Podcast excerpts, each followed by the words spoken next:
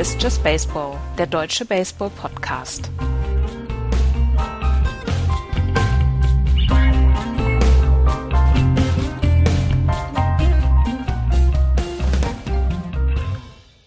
Es ist wieder Sonntag, es ist wieder Just Baseball Zeit. Hallo, liebe Freunde des gepflegten Schlagballspiels. Hallo, Andreas. Hallo.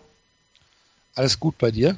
Ich hatte heute knallerheiße Brötchen zum Frühstück und ich hatte danach noch Wassermelone. Mir kann es gar nicht besser gehen. Fantastisch.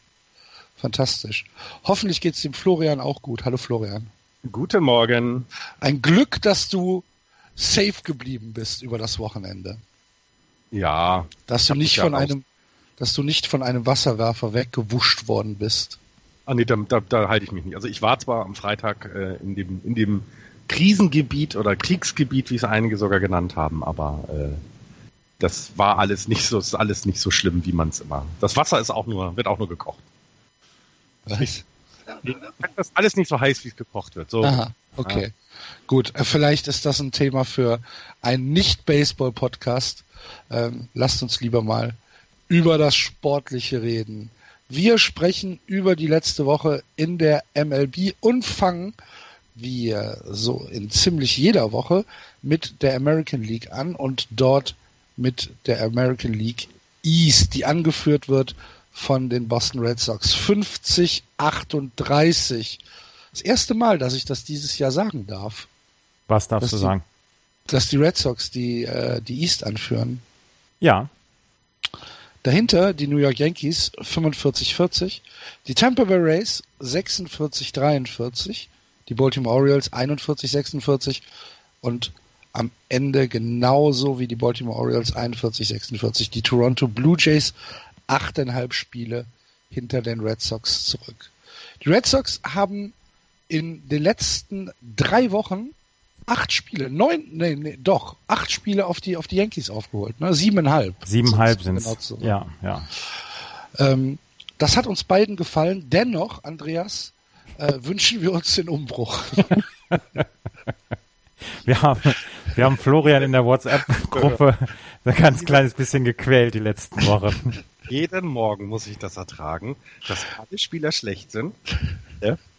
dass sie für am besten eine Tüte Erdnüsse getradet werden. Und ich wach dann auf und habe gerade keine Ahnung gegen die 15 3 Ja, ich meine, es kann ja nicht sein, dass, dass Chris Sale äh, Spiele verliert. Das gibt's doch nicht. Und dann hat Rick Porcello seinen besten Start in dieser Saison, gibt nur einen Run-up. Und was machen die Red Sox? Verlieren 1-0 verlieren. Äh, das habe ich, hab ich nicht gesehen. Ich war gestern Abend, äh, war ich beim Spanier übrigens, äh, ganz hervorragender Spanier, hatte einen sehr schönen Abend und äh, konnte dadurch das Spiel der Red Sox nicht sehen. Ähm, aber äh, Rick Porcello, äh, du hast es gerade schon gesagt, nur einen Run abgegeben bei sechs Hits und die Boston Red Sox bekommen halt gerade mal drei Hits, null Runs hin und dann hast du halt den Run Support nicht, um das Spiel zu gewinnen. Genauso wie Chris Sale halt einfach in jedem seiner Starts einfach keine Run, keinen Run-Support kriegt. Das ist Witchcraft. Was soll denn das? Ja, das weiß ich, das weiß ich auch nicht. Ähm, ich wollte noch mal hier darauf zu sprechen kommen, dass die Boston Red Sox 50 Siege jetzt schon haben. Ähm, es gab eine, es gab eine Aufstellung vom Journalisten Tim Britton, der im Umfeld der Red Sox halt immer ähm, unterwegs ist und der hat äh, geguckt in den letzten Jahren, wie lange die Red Sox gebraucht haben, um 50 Spiele oder 50 Siege zu holen. Letztes Jahr zum Beispiel haben sie 88 Spiele gebraucht, dieses Jahr 87. 2013, als sie World Series gewonnen haben, brauchten sie 84 Spiele, um, sie, äh, um 50 Siege zu haben. 2011 brauchten sie 85 Spiele. 2007, als sie Meister wurden, brauchten sie nur 81 Spiele, um äh, 50 Siege zu holen. Und 2004 als sie Meister geworden sind, äh, brauchten sie 90 Spiele, um diese 50 Siege zu holen. Also das heißt, dass die Red Sox wirklich auf einem sehr guten Weg sind. Und da muss man sich dann auch mal wieder vor Augen führen. Die Red Sox haben von ihren ähm, 88 Spielen jetzt 38 verloren. Das ist immer, das ist immer so, wo man sich so ein ganz kleines bisschen erden muss und sich denken muss, ja, wenn man so Fan eines Baseballteams in der MLB ist, da muss man mit ganz schön vielen Niederlagen handeln. Und ähm, das finde ich immer wieder lustig, dass äh, diese, diese Beobachtung. Außer man ist diese Saison Dodgers-Fan. Ansonsten, äh, muss man mit sehr vielen Niederlagen umgehen. Niederlagen und du fängst hier bei, bei 38 an zu heulen. Meine ist ja gar nicht wahr, wir heulen doch nicht. Nein, wir, komm. wir meckern nur. Ja. Ja. ja, zu den, zu den Dodgers kommen wir ja später noch und äh, huldigen diese ausführlich. Ähm, wir haben aber eine Frage bekommen zu den äh, Boston Red Sox, nämlich vom äh, Christian Kübrich auf Twitter, der fragt, äh, ob der Trade für Shaw zu den Brewers schon bereut wird. Was sagst du, Andreas? Also, äh, Travis Shaw, um das jetzt mal in, in Kontext zu bringen, ist vor der Saison getradet worden für Tyler Thornburg. Tyler mhm. Thornburg hat letztes Jahr ähm, einen richtig guten ähm, einen richtig guten Relief-Pitcher für die Milwaukee Brewers gegeben und dieses Jahr hat man ja, ja gedacht, Pablo Sandoval würde die Rolle des Third Baseman ähm, adäquat ausfüllen. Und deswegen hat man Travis Shaw abgegeben. Und deswegen gibt es natürlich jetzt die Fragen, Mensch, was hätten wir denn gemacht?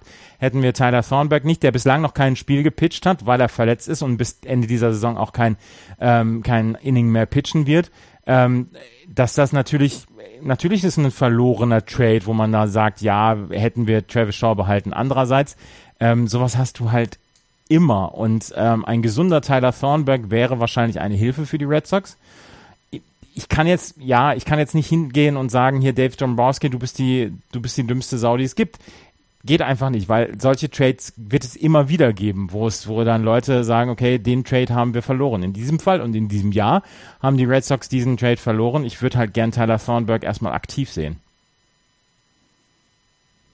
Ja, ähm, ich kann den Trade auch nicht bewerten, weil, wie du schon gesagt hast, Thornburg bisher noch keinen Einsatz hatte und äh, wir über oder als Long-Term ähm, Auswirkungen, die können wir ja gar nicht absehen.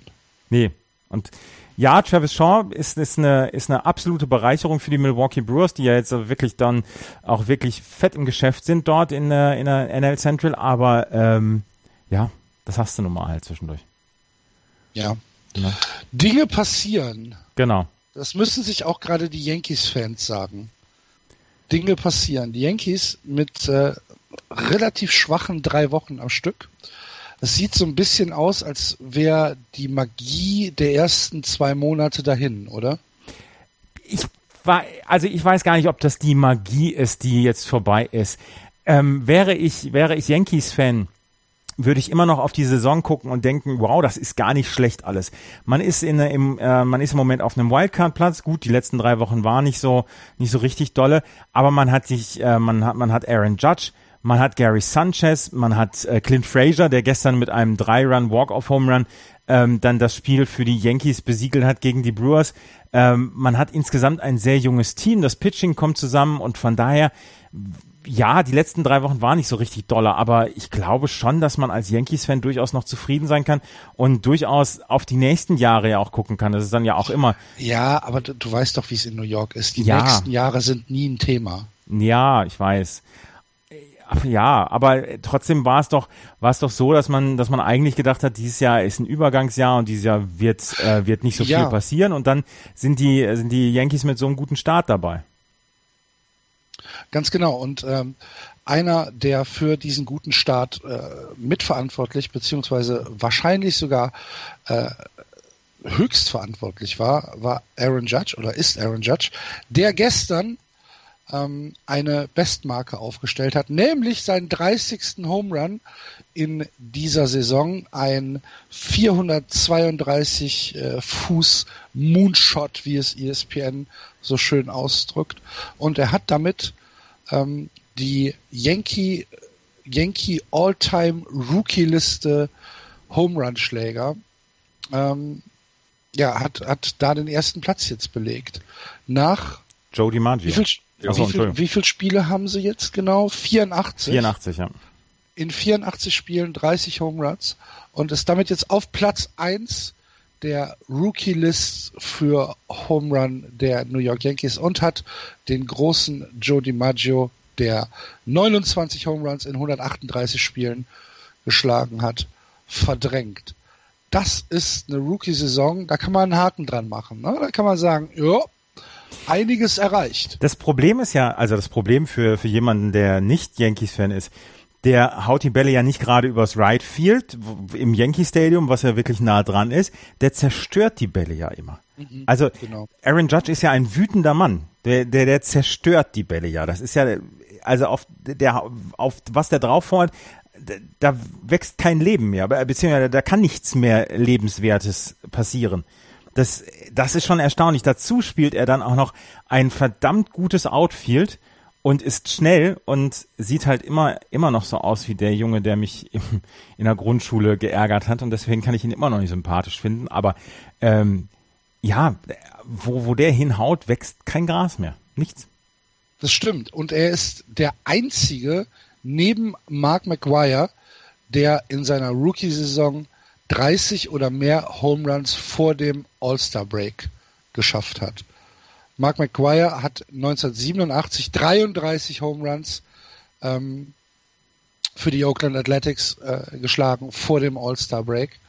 Und da hat Aaron Judge jetzt noch zwei Spiele Zeit, um äh, das eventuell einzustellen. Und sonst gibt's in der Geschichte des Baseballs, in der Geschichte der MLB, sagen wir es so, keinen anderen Rookie, der 30 oder mehr Home Runs vor dem All-Star Break geschafft hat. Das mal als Einschätzung ähm, von, von welchem ja, von welchem Aussage, von welcher außergewöhnlichen Leistung wir hier gerade reden. Ja, und, und wenn du jetzt noch vergleichst, dass der gute Cody Bellinger von den Dodgers äh, äh ein paar Spiele nicht mitgemacht hat und schon 25 Home Runs hat, dann würden wir, wenn er von Anfang an gespielt hätte, vielleicht über zwei Rookies reden, die ja. auf die Home Runs vom All-Star All Game gekommen dann sind. Dann also, hätten wir ein neues Home Run Race wie damals 2002. Ja, ja gut, das hoffe ich, aber unter besseren anderen. Wollte ich gerade sagen, das Home Run Race 2002 war ja eher ja mit Ne? Mit Unterstützung, mit leichter. Mit Unterstützung. mit Rückenwind. ja, wir haben nur in Colorado gespielt, genau. genau. Noch ich viel wichtigere Nachrichten von den Yankees. Viel, viel wichtigere Nachrichten sind wir von äh, einem unserer Hörer aufmerksam. Dafür bist du zuständig, Florian. Genau. A-Rod und Jennifer Lopez sind ein Paar. Okay, weiter, Andreas. ich dachte, ich dachte, du bist so ein, unser Gossip-Beauftragter. Deswegen. Ich habe in dieser Woche zwei Sachen mit großem Vergnügen über die Red Sox gelesen bzw. gehört. Erstmal zum hörenswerten Teil. Es gibt jetzt einen neuen äh, Podcast von ESPN 30 for 30. Wer die, ähm, wer die ähm, Dokumentation, die TV-Dokumentation kennt, ist unweigerlich ein großer Fan dieser Dokumentationsreihe. 30 for 30 ist ist ganz große Sportdokumentationskunst. Und dafür gibt es jetzt Podcasts. Und der zweite Podcast, der erste war über zwei Zehnkämpfer, die in den äh, 90ern bei Olympia sich gebettelt haben, Dave O'Brien unter anderem. Der zweite Podcast heißt Yankees Suck. Hä? Jürgen Hinksen? Nein, nicht Jürgen Hinksen, zwei amerikanische oh, Zehnkämpfer. In den 90ern. Jürgen Hinksen war nur in den 80ern unterwegs. Ähm, war, wo war denn, wo war denn der Dreifach-Fehlstart? War das 88 in Seoul. Ach, 88 war's. Mhm. Verdammt. Darf ich, darf ich mit meinem 30 30 weitermachen? ähm, der, der, der Podcast heißt Yankees Suck. Es gab ein paar Jungs, die in den, in den 90ern, als die Red Sox noch irrelevant waren und die Yankees alle Meisterschaften geholt haben, gab es immer diesen, ähm, diesen Spruch in den, in den, im Fenway Park, Yankees Suck. Und haben sich ein paar Jungs einen äh, Spaß draus gemacht und ein Geschäft draus gemacht, haben nämlich T-Shirts damit drucken lassen mit Yankees Suck und haben die für 10 Dollar das Stück verkauft und haben einen unglaublichen Reibach damals gemacht. Und ähm, diese Dokumentation ist schwerst hörenswert, also wirklich, wirklich hörenswert. Ich weiß nicht, ob Yankees-Fans darauf so richtig gut klarkommen. Andererseits ist es sehr interessant, wie es dann auch aus dieser Punk-Szene ähm, gekommen ist und so. Also ist wirklich hörenswert. Und einen zweiten Artikel, den ich gelesen habe in dieser Woche, war über das Front Office der New York Yankees, weil Greg Bird, ist, ähm, ist Anfang oder jetzt Mitte der Saison oder äh, vor, vor ein paar Wochen ist er auf die DL gesetzt worden. Und äh, die Ärzte haben jetzt nach ein paar Wochen gesagt, Mensch, wir erkennen einfach nichts. Er sagt aber, ähm, ihm, er fühlt sich noch nicht gut, wenn er am Schlag ist, beziehungsweise er fühlt sich noch nicht wieder zu 100 Prozent fit. Und jetzt gab es einen Artikel, wo ein in Anführungsstrichen Yankees Insider ähm, übersetzt, einer, einer aus dem Front Office wohl gesagt hat, Mensch, Greg Bird hat vielleicht gar keine Lust im Moment zu spielen. Und ähm, das ist mal wieder, da hat man Greg Bird richtig unter den Bus geworfen, weil ich könnte mir vorstellen, er hat dann selber auch gesagt, ich, es, ich könnte mir im Moment nichts Besseres vorstellen, als mit Gary Sanchez und Aaron Judge auf dem ähm, im Stadion zu stehen. Ähm, und ich bin natürlich, ich, ich habe natürlich Lust, ähm, mich, mich dafür oder mich dafür zu quälen und ich will auch unbedingt wieder zurückkommen, aber im Moment geht es nicht. Und da hat es so einen, einen Artikel gegeben mit den ganzen mit den ganzen Verfehlungen des Front Office in den letzten Jahren und das, äh, das hieß dann so mit quasi der Unterüberschrift ähm, mehrere Beispiele, warum das Yankees Front Office das Schlimmste der gesamten Liga ist, allein was die Menschlichkeit angeht. Und da gab es auch noch diese, diese Szene mit Dylan Betances, der ja, ähm, der dieses Jahr den, den Vertrag unterschrieben hat, wo es, wo es dann in Arbitration ging, also wo es in diese Verhandlungen ging um sein ähm, Free Agent Jahr und ähm, dass die Yankees das dann hinterher gefeiert haben und ihn dann auch unter den Bus geworfen haben und so weiter. Es waren zwei sehr lesenswerte oder hörenswerte Sachen über die Yankees in dieser Woche. Das wollte ich nur mal kundtun. Nach der ganzen Lobhudelei, die wir hier losgeworden sind. Ich finde, wir sind diese Saison wirklich sehr, sehr gnädig mit den Yankees. Ja, finde ich auch. Aber auch zu Recht, muss man sagen. Sie haben ja bisher über, über den Erwartungen gespielt und das muss man auch würdigen, ja. Ist, da wirst du jetzt keine hundertprozentige Zustimmung von uns bekommen. Aber, na gut. Nur mit Schmerzen in der Bauchgegend. Ach, hier, ähm, Clint Frazier gestern mit dem Walk-of-Home Run, der erste ähm, Yankees Rookie, der einen Walk-of-Home Run ähm, geschlagen hat mit dem äh, Yankees-Team, was zurückgelegen hat, seit Bobby Mercer 1969 in seinem sechsten Major League-Spiel äh, und seinem 20. MLB at Bat hat er diesen Home Run geschlagen. Und Clint Frazier ist auch wieder eins dieser Talente, was jetzt in den nächsten Jahren den Yankees sehr viel Freude machen wird. Die Yankees haben seit 1969 keinen Walk-off-Home Run gehabt? Von einem Yankees Rookie. Ach so, okay. Ich habe gerade gedacht, das ist aber eine bizarre Statistik, die du da herausgefunden hast. Seit 48 Jahren der erste Walk-of-Home Run. Genau. In, in 10.000 Spielen haben sie keinen Walk-of-Home Run gehabt. Doch, doch, das hatten sie schon mal. Das ist ja gut. Okay, dann äh, lass uns doch mal äh, weitergehen. Die Tampa Bay Rays haben, äh, wie gesagt, äh, Chris Sale geschlagen und äh, gestern dann auch das Spiel 1 zu 0 gegen die ähm, Boston Red Sox gewonnen, gegen Rick Porcello. Übrigens, ähm, little known fact, ähm, das erste Spiel, was Chris Sale in seinem Leben, sein erstes Baseballspiel, was Chris Sale in seinem Leben gesehen hat, war wo? Wahrscheinlich Fenway Park, oder? Nee, in Tampa Bay. Echt? Und zwar war es das Eröffnungsspiel der damals neu gegründeten Devil Race am 31. März 1998. Damals sah dann ja auch noch hier Tropicana Field wie ein ordentliches genau. Baseballstadion genau. aus. Es war halt neu. Ne? Mhm. Es wuchsen erst. es wuchs erst ab 2002 Moos. Genau. Es wuchs noch kein Moos. Ja, ein Geburtstagsgeschenk von seinem Onkel. Äh, und äh, so schließt sich der Kreis. Mhm. Und ich sag euch, die spielen eine verdammt gute Saison dieses Jahr. Das hast du, das hast du im Chat schon mal äh, angemerkt. Ich bin mir da ehrlich gesagt noch nicht sicher. Ich traue ihnen nicht über den Weg. Also ich habe sie jetzt ja, ich habe sie jetzt ja die ersten drei Spiele jetzt gesehen gegen die Boston Red Sox. Ähm, und da habe ich mir komplett angeguckt. Ich habe sie vorher auch schon ein paar Mal gesehen, aber ich habe sie jetzt komplett gesehen das ist ein richtig gutes Team. Das ist vor allen Dingen ein, ein ausgeglichen besetztes Team, was, glaube ich, die Sache dann auch sehr viel einfacher macht. Sie haben einen, einen guten, ähm, sie haben einen guten Manager mit Kevin Cash. Sie haben ein ordentliches Infield. Sie haben mit Corey Dickerson und Logan Morrison zwei Spieler, die im Moment wirklich sehr, sehr gut spielen, auch wenn man bei Logan Morrison im Moment nicht unbedingt immer die Statistik heranziehen sollte, aber der hat auch schon 24 Home Runs im Moment geschlagen. Logan Morrison hat eh seine ähm, seine, ja, seine Breakout-Season, Corey Dickerson auch. Sie haben ein sehr gutes Outfield, wenn man sich Kevin Kiermeier anguckt. Kevin Kiermeier ist ein, ein Defensivgott, ein, ein, ein absolut, ja, vielleicht der beste ähm, Defensivspieler, ähm, den es gibt. Da werden mir noch ein paar Blue Jays-Fans vielleicht äh, das bestreiten, auch diverse Red Sox-Fans werden das bestreiten. Aber ich halte Kevin Kiermeier für einen der absolut besten Outfielder, die es gibt in der Liga. Und ähm, insgesamt ist das ein sehr ausgeglichenes Team. Und was mich, äh, was mir sehr gut gefällt, ist das Starting Pitching der äh, Tampa Bay Rays. Und so, du hast Chris Archer, du hast Alex Cobb, dann hast du mit Alex Colomi, der zwischendurch immer ein bisschen erratisch unterwegs ist als äh, Closer, hast du trotzdem jemanden, der das halbwegs zusammenhält. Und so kommt dann ein Team zustande, was im Moment ohne große Mittel aufzuwenden ähm, in the thick of the race ist. Und das finde ich sehr bemerkenswert an den Tampa Bay Rays. Ich finde schon bemerkenswert, dass sie positiv sind. Ja. Also ich finde, das, das ist schon etwas, womit ich nicht unbedingt gerechnet habe vor der Saison, dass die Tampa Bay Rays ähm, positiv sind. Es sind zwar nur drei Spiele, aber.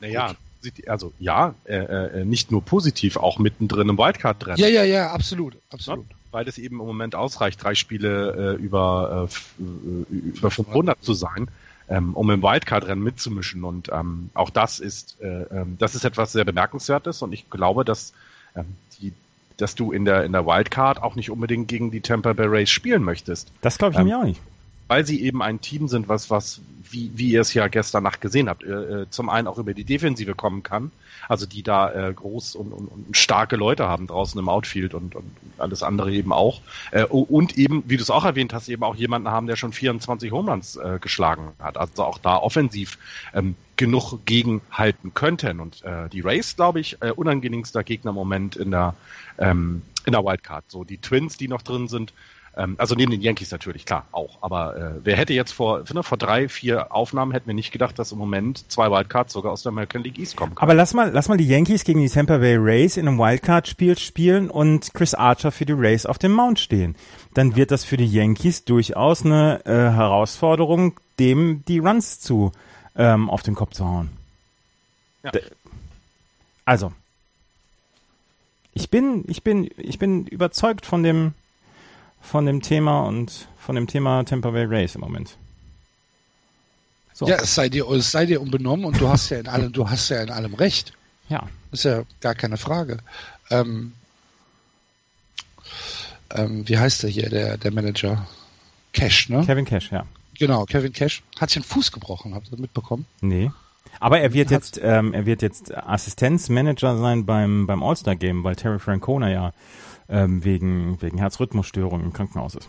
Genau. Und äh, da überlegt er jetzt, wie das gehen soll mit den Krücken. Er ist sich noch nicht sicher. Aber ich meine, als, als Manager, da brauchst du, da, da stellst du dir einen Gartenstuhl ans Dugout. und du lässt und du lässt den Benchcoach lässt du die die die Pitcherwechsel vornehmen. Ja. Okay. Kannst aber da Zeichen aufpassen, nicht, dass das Gartenstuhl schon irgendwie grünes Licht für Steals ist oder so. genau. Aber Gartenstuhl ist ein sehr, sehr gutes Stichwort, um äh, auf die Baltimore Orioles sprechen zu kommen. Die wir ja ähm, in der gesamten Saison immer so ein bisschen unterm Radar laufen lassen. Eigentlich schon seit wir diesen Podcast machen und immer sagen, ah, so richtig glauben wir nicht dran. So und jetzt haben sie den Radar komplett verlassen. Ja, genau. Und sie sind halt immer so, so zäckig und sagen, nee, wir bleiben trotzdem. Dieses Jahr sieht es ein bisschen anders aus. Ähm, sie haben den Anschluss verloren und es sieht auch nicht gut aus, was sie im Moment an Baseball spielen, oder? Seit dem 9. Mai haben sie eine Bilanz von 19 zu 35. Mhm. Und sie haben ein Run Differential seit dem 9. Mai, äh, seit dem 9. Mai von minus 95. Sie hatten ja zwischendurch 20 oder 21 Spiele, wo sie jedes Spiel mindestens fünf Runs kassiert haben, was mir heute noch, was mir heute noch die, die Schwei den Schweiß auf die Stirn treibt, wenn, wenn das mein Team wäre, jeden, jeden Tag fünf Runs mindestens zu kassieren, das wäre furchtbar. Und ähm, ja, sie spielen dann auch keinen guten Baseball. Und ich habe jetzt noch eine Geschichte gelesen. Ähm, sie sind dann auch noch im Front Office, dass sie, dass sie komplett daneben sind. Sie haben es jetzt nicht geschafft, ihren äh, viertrunden Draft-Pick Jack Conlon unter Vertrag zu nehmen. Sie haben ihm nämlich nicht das, ähm, das Anfangsgebot beziehungsweise das Mindestgebot für einen für einen Viertrunden-Pick gegeben, 163.000 ähm, Dollar. Das sollte ähm, 40 Prozent des, des Slots, also du, du hast ja für deine verschiedenen Draft-Picks hast du einen, einen Korridor an Geld, was du ihm geben kannst. Und ähm, da kannst du bis 40 Prozent runtergehen. Und die ähm, Baltimore Orioles haben gedacht, Mensch, wenn wir dem nur so 150, 140.000 äh, Dollar hinschmeißen, dann wird er schon trotzdem annehmen. Er hat nicht angenommen. Und da sie außerhalb dieses Slots sind, werden sie auch keinen Draft-Pick, keinen Compensated Draft-Pick nächstes Jahr bekommen. Das heißt, Ähm, Conlon ist jetzt Free Agent. Das heißt, es wird jetzt ein Wettbieten um ihn geben. Er ist Viertrunden-Pick. Das heißt, da werden auch die Red Sox und die Yankees drum, äh, drum bitten äh, oder, oder äh, wetten. Und ähm, die Baltimore Orioles haben diesen Draft-Pick komplett in den Sand gesetzt. Also wirklich komplett. Und ähm, es geht nicht nur auf dem Feld im Moment daneben, es geht auch neben dem Feld daneben. Keine guten Nachrichten mm -mm. aus äh, Baltimore. Verwundert mich so ein bisschen. Ja, ja. Ver verwundert mich so ein bisschen, weil ich äh, eigentlich dieses Front Office nie als ähm, komplett daneben eingeschätzt habe. Ja. Vor allen Dingen nicht in Verbindung mit Buck Showalter. Ja, Buck Showalter als, als Manager, als der gekommen ist, ging es ja in die richtige Richtung für die, für die Orioles. Aber ähm, trotzdem haben sie außerhalb des Feldes nach wie vor ihre Probleme, dann die richtigen Entscheidungen zu treffen. Ja, und ähm, richtige Entscheidungen beziehungsweise falsche Entscheidungen der Baltimore Orioles kann man dann auch auf dem Feld sehen, wenn man sich die Starting Rotation anguckt. Ne? Mhm. Ähm, Dylan Bundy, Wade Miley, Kevin Guzman, äh, das ist alle Ubaldo Jiménez, das ist alles nicht gut, was da gerade äh, passiert, ne? Nee, das ist, das ist insgesamt nicht gut. Das Problem ist ja auch, dass sie auch keine Mittel haben, um das, um an diesem Zustand etwas zu ändern. Ja, eben. Und ähm, das kommt das dann, ja? Ja, das ist, glaube ich, das größte Problem der Orioles. Da gibt es wenig äh, Ausblick auf, äh, wir werden da was dran ändern können im Moment, finde ich. Das ist ein Schade. Ja. Haben Sie, große, haben Sie großartige Verletzungen? Warte, ich gucke mal gerade nach, wie die DL aussieht. Also ähm, Chris Davis ist gerade auf der DL, aber nur auf einer 10-Tages-DL. Ryan Flaherty ist natürlich weg. JJ, um, ähm, Ryan Flaherty ist ja schon, ist weg, schon länger. auch nur 10 Tage. Genau. Ähm, ja. Geht. Geht. Also uns Britain ist ja wiedergekommen. Wir haben letzte Woche drüber gesprochen. Also es ist ja auch so gewesen. Ja, die hatten natürlich verletzt aber Zach Britton ist jetzt wieder da, das heißt, du hast äh, auf der Closer-Position einen der besten. Ähm, ich glaube, wenn man sich die, die, die, ja, die erste Reihe anguckt, also Manny Machado als, als, als defensiver Third Baseman ist eine, eine Wucht. Äh, auch Tejada als Shortstop und äh, der Schob auf Second, das ist schon, also schlecht ist das nicht, aber es klickt nicht und, und vielleicht eben so kleine Sachen dann mal nebenbei mit den Verletzungen, was, was du gerade gesagt hast, lass es mal nur zehn Tage sein, fallen sie halt auch ein paar Spiele aus. Ne? Ja, aber ich glaube, dass äh, das größte Problem der Orioles im Moment wirklich die defensive Schrägstrich das Pitching ist und nicht die Offensive. Ähm, du kannst dir, du kannst nicht äh, äh Chris Tillman mit einem 7-9er ERA durchschleppen. Das funktioniert nicht. Nee, das, äh, das ist, dann, ist äh, wirklich ein äh, ein großes Problem, was du hast. Und wenn du, wenn du dir die anderen halt, halt anguckst, äh, Ubaldo Jiménez ist bei 6,64, Kevin Guzman bei 5,85, Wade Miley bei 4,97 und äh, Dylan Bundy mit 4,33 ist dann noch der Beste aus dieser Bande der Orioles Pitcher. Und das ist halt einfach zu viel. Das ist ein, ein zu hoher Durchschnitt, den sie da äh, im, im, im Starting Pitching haben. Und äh, da kannst du nicht kompetitiv in der American League äh, East mithalten. Wenn du, wenn du halt wirklich keinen, ja, keine, keine, keine Möglichkeit hast, äh, mal die Runs kurz zu halten. Und anscheinend ist es ja überhaupt nicht der Fall. Und man sieht es ja auch in, äh, in der Run-Statistik. Sie haben äh, mittlerweile schon 465 Runs against kassiert. Ähm, die Red Sox im Vergleich 361, die Yankees 374. Das ist zu viel. Das kannst du dann halt auch nicht kompensieren. Und äh, erst recht nicht, wenn du halt eine Offensive hast, die zwar, wie Florian eben schon gesagt hat, auf dem Papier sicherlich recht gut ist, aber halt auch nicht das äh, aufs Feld bringt, was man von ihr dann vielleicht erwarten kann. Dann Ausblick, Andreas, für die Orioles. Gar keinen. Ich hab, du, nein, ich hab, ja, Moment, Moment, Moment. Richtung Trading Deadline. Das, das ist genau die Frage. Ähm, natürlich werden solche Leute wie Chris Davis oder Manny Machado dabei bleiben. Ähm, ich glaube, die werden einfach gar nichts tun, die Baltimore Orioles. Einfach die Saison in die Schublade stecken und aufs nächste Jahr. Einfach warten. durchspielen, ja. Also, genau. Genau. Sehe ich auch so. Ein paar Steals vielleicht nächstes Jahr eine Free Agency, damit du äh, vielleicht einen Pitcher hast, der drei, äh, einen Dreier ERA hat als äh, äh, Durchschnitt und kein Vierer wie jetzt äh, der beste. Und dann musst du gucken. Dass ich, ich sehe da nicht so viel Chancen. schnell jetzt was zu ändern, sondern weitermachen. Ganz schlecht sind sie ja nicht. Also das muss man ja sagen. Nee, das ist richtig, aber es ist halt trotzdem äh, eine Mannschaft, die dieses Jahr wahrscheinlich abhaken kann, ne? Ja. Auch wenn es wirklich, es ist ja, es ist ja noch nicht so, dass sie jetzt hoffnungslos weit zurück sind, wie jetzt von mir aus die Phillies oder die Padres. Trotzdem wird das dann eher eine ruhige Saison werden bei den Baltimore Reds. Ja. Ich glaube, für die Toronto Blue Jays ist auch die spannendste Frage, was passiert zur Trading Deadline. Du hast es gerade erwähnt, die äh, Orioles haben 381 Runs scored. Ähm, wir haben die Offensive angesprochen, so gut ist sie nicht. Jetzt guck dir die Runs scored der, der Toronto Blue Jays an, 365. Das mhm. ist traurig. Also das ist einfach traurig äh, bei dem Potenzial. Also äh, äh, man muss das mal vergleichen. Die Patres haben 311 und die Giants haben 346, die wirklich super schlecht sind. Die Phillies haben 325, die richtig super schlecht sind. Und die haben nur 365 Runs scored, die, die Blue Jays. Das, das, äh, also, die werden was tun. Die werden versuchen, irgendwas loszuwerden, weil es klappt ja nicht. Ja.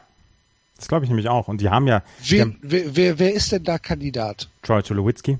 Ja. Ähm, George Donaldson. Aha. Ja, nix, nix, aha. Ähm, Dave Dombrowski hat gerade gesagt, ähm, er wird im Starting Pitching nichts machen. Äh, Third Baseman wäre schon eine andere Option, aber das, nein, da wird es, da, es wird diesen Trade nicht geben, Josh Donaldson zu den Red Sox. Ich wäre ja, ich würde mich ja auch freuen, wenn jetzt so ein Red Sox käme, aber das wird nicht passieren. Und, ähm, das, nein, das wird nicht passieren, Axel. Ist ja gut. Ja.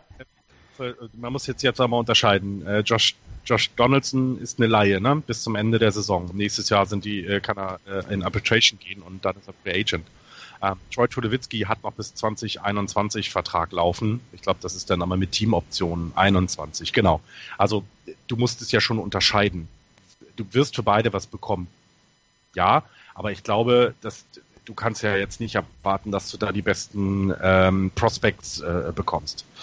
Also ich denke nämlich auch nicht, dass Josh Donaldson so überteuer sein wird. Über, überteuer. Er wird schon teuer sein, aber nicht überteuer. Er wird nicht Nolan Arenado, äh, Arenado teuer sein.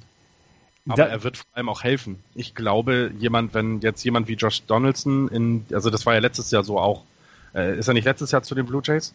Und hat gleich eingeschlagen, hat, hat da, äh, nee, es war Tulowitzki, nee, Tulowitzki war vorher. Ist ja auch egal. Auf jeden Fall glaube ich daran, dass er jemand ist, der, der auch noch helfen kann, der, der äh, Produktion, seine Produktion auch erhöhen kann, wenn er vielleicht in einem anderen Umfeld ist. Es ist ja manchmal einfach so. Das ist ja noch nicht mal schlimm. Passt halt irgendwo vielleicht in ein Team nicht rein. Bist vielleicht nicht ganz, läufst eben nicht so rund, wie du es könntest. Und nichts Schlimmes, das passiert und das wird jetzt dann korrigiert und dann ist gut. Mhm. Und Troy Tulowitzki hat dieses, dieses Jahr einfach nicht funktioniert für die, ähm, für die Toronto Blue Jays. Und da siehst du dann aber auch, ähm, denen ist das Herz der Order, de, des Lineups, ist ihnen rausgerissen worden mit Edwin Encarnacion. Und da läuft überhaupt gar nichts mehr. Bei den Red Sox ist das Heart of the Order rausgenommen worden mit David Ortiz, weil er weil er äh, zurückgetreten ist. Aber da funktioniert es halbwegs noch offensiv, auch wenn du noch nicht die, die Home Run-Anzahl bekommst, wie du es letztes Jahr hattest, aber da ist eine ausgeglichenere Geschichte. Hier ähm, hat im Moment das ganze Team zu kämpfen mit diesem ähm, mit dieser mit dieser Last, dass sie die Produktion von Edwin Encarnacion letztes Jahr erstmal wieder aufholen müssen. Und dann so Leute wie Justin Smoke ähm, ist ja auch die Frage, was machst du mit dem? Ne? Behält er ist jetzt 30, ähm, über die Waivers gekommen, verdient nicht viel, den behältst du dann vielleicht eher, damit du nächstes Jahr in der Free Agency zugreifen kannst. Ne? Also der Einzige, der jetzt im Moment ähm, in den Statistiken überall oben steht, jetzt keine besonders guten. Ähm, Betting Average von 2,94 ist völlig in Ordnung, aber welche, welcher Contender braucht einen First Baseman? Das ist ja dann auch immer so die Frage. Niemand. Deswegen also ich, ich sehe, ich würde auch ganz viel äh, darauf wetten und ähm, man müsste vielleicht auch nochmal ins Pitching gucken. Vielleicht ist irgendwo so ein, so ein, so ein Starter, der, der ja, jetzt nicht der größte Name ist, also jetzt kein Strada oder Osun, äh, äh, oder, oder Smith oder was auch immer äh, äh, als, als Reliever, aber irgendjemand wird da vielleicht auch noch Begehrlichkeiten wecken für Teams wie die Yankees zum Beispiel. Das ist, ist auf jeden Fall spannend. Ich glaube, dass die, äh, dass die Toronto Blue Jays eines der spannenderen, spannenderen Teams äh, zur Trading Deadline werden. Kann ich mir gut vorstellen. Und ich bin dann gespannt, wie das, ähm, wie das Team äh, nach nach dem Break oder beziehungsweise nach der Trading Deadline aussieht. Bin ich echt gespannt drauf. Ich glaube, dass es, dass es, äh, dass es sehr spannend sein kann. Ja. Sollen wir mal in die Central wechseln? Machen wir heute ein bisschen kompakter, ne? Ja, machen wir ein bisschen kompakter heute. Das war übrigens die Einleitung, die Axel uns gegeben hat. Kurz bevor Andreas eingezählt hat, liebe Hörer. Wir sind jetzt schon wieder fünf, von, bei 35 Minuten. Wir können es ja splitten. Wir können ja heute American League machen und morgen National League. Nee. Und dann beides mal zwei Stunden, ne? Ja, aber dann hätten die Leute, das, das ist genau das, was die Hörer wollen. Ja. Ich will über die Twins Äh, sprechen. Was möchtest du? Ich möchte über die Twins sprechen. Das können wir ja machen, aber lass mich doch kurz erstmal Ja, die Central aufsagen. Aufsagen. Ah, Angeführt wird die Tabelle von den Cleveland Indians. 47-39, dahinter die Twins 45-42, die Kansas City Royals 44-42, die Chicago White Sox auf dem vierten Platz 38-48, genauso wie die Detroit Tigers 38-48, neun Spiele hinter den Cleveland Indians zurück. Und ähm, also die, die, die Indians willst du direkt aussparen? Nee, aber ich, ich würde so gerne über Bartolo Colon sprechen. Das machen wir doch auch. Ja, ich bin ganz aufgeregt. Aber bei den, aber bei den Indians möchte ich eine Einschätzung haben, nämlich zu José Ramirez. Ich habe ja so einen kleinen Fetisch für Third Basemans Ja, ich auch. Und äh, der spielt einfach eine überragende Saison, ne? Und der ist so ein bisschen nicht der Name, der einem als erst in den Sinn kommt. Wir haben doch, wir haben doch vor zwei Wochen auf Twitter haben wir doch die Umfrage gemacht, wer ist besser, Nolan Arenado oder Manny Machado. Und da hat Otto Kolbinger, unser geliebter Sponsor, hat, ähm, hat gesagt, hier, was ist mit José Ramirez? Und äh, da hat er das GIF gebracht, wo José Ramirez Richtung Second Base geslidet ist, seinen Helm verloren hat, der ihm auf die, auf die Ferse von einem Fuß gefallen ist und dann wieder zurück ähm, auf den, quasi auf den Kopf wieder raufgefallen ist. Ich meine, sowas Ja. bekommt, sowas bekommt halt nur José Ramirez hin. Und da hat er gesagt, ja, warum nehmt ihr den nicht? Und natürlich muss man sagen, dass José Ramirez eine fantastische Saison spielt. Fantastisch. Ja. Ja. Ja. Ja. Wir hätten eigentlich antworten müssen mit googelt José Ramirez. Ja, genau. naja. Ja, weil es wirklich so ist. Der, der, der ist bei mir auf jeden Fall komplett unterm, unterm Radar. Aber wenn du, wenn du dann mal äh, die Indians dir anguckst und wenn du dir mal ein bisschen Statistiken durchliest und wenn du dir äh, die Spielberichte do, durchliest, dann ähm, ist José Ramirez äh, im Moment überragend. Genauso wie Edwin Encarnacion, der äh, eben schon angesprochene ähm, DH, der zu den Indians gewechselt ist und der macht genau da weiter, wo er aufgehört hat. Ne? Ja, wobei er, Also- wobei er Probleme hatte, in die Saison zu kommen. Aber jetzt, äh, solange. ja, aber mittlerweile klickt's schon bei Ja. ihm. Ne? Ja. Und das ist ja auch der Grund, warum, warum es bei den äh, Cleveland Indians so langsam wieder besser läuft. Diese, die waren ja sehr unscheinbar am, am Anfang der Saison, hatten ähnliche Probleme wie die Cubs im, in diesem Jahr, wo die Cubs jetzt noch ein ganz kleines bisschen anderes Thema sind. Aber ähm, auch die Cleveland Indians haben in dieser Division lange gebraucht, bis sie an den Twins vorbei waren. Und das ist eigentlich kein gutes Zeichen. Jetzt kommen sie so langsam zusammen und ähm, sie haben nach wie vor ein überragendes Bullpen, sie haben ein gutes Starting Pitching, sie haben eine sehr gute, ein sehr gutes Line-up und ähm, sie sind nach wie vor, für mich gehören sie zu den Favoriten, ähm, dann auch wieder die World Series dieses Jahr zu erreichen. Hm. Ja, okay. Also Die vor der Saison habe ich sie auch weit vorne gehabt, äh, mit als äh, das Team, was, was es in die World Series schaffen kann, aus der American League. Aber auch durch diesen schwachen Start und auch die ersten schwachen Monate habe ich mir dann die Frage gestellt, ist eben ein Encarnacion das, das Puzzlestück, was gefehlt hat, um durchzugehen, also äh, nachher alles zu gewinnen? Und da bin ich ein bisschen skeptisch tatsächlich. Ich glaube, ja, also im Moment, im Moment äh, liefert er also ab, ne? Edwin Encarnacion. Und äh, im Moment, im Moment ist er halt ein super wertvoller äh, Addition zum zum Lineup als DH.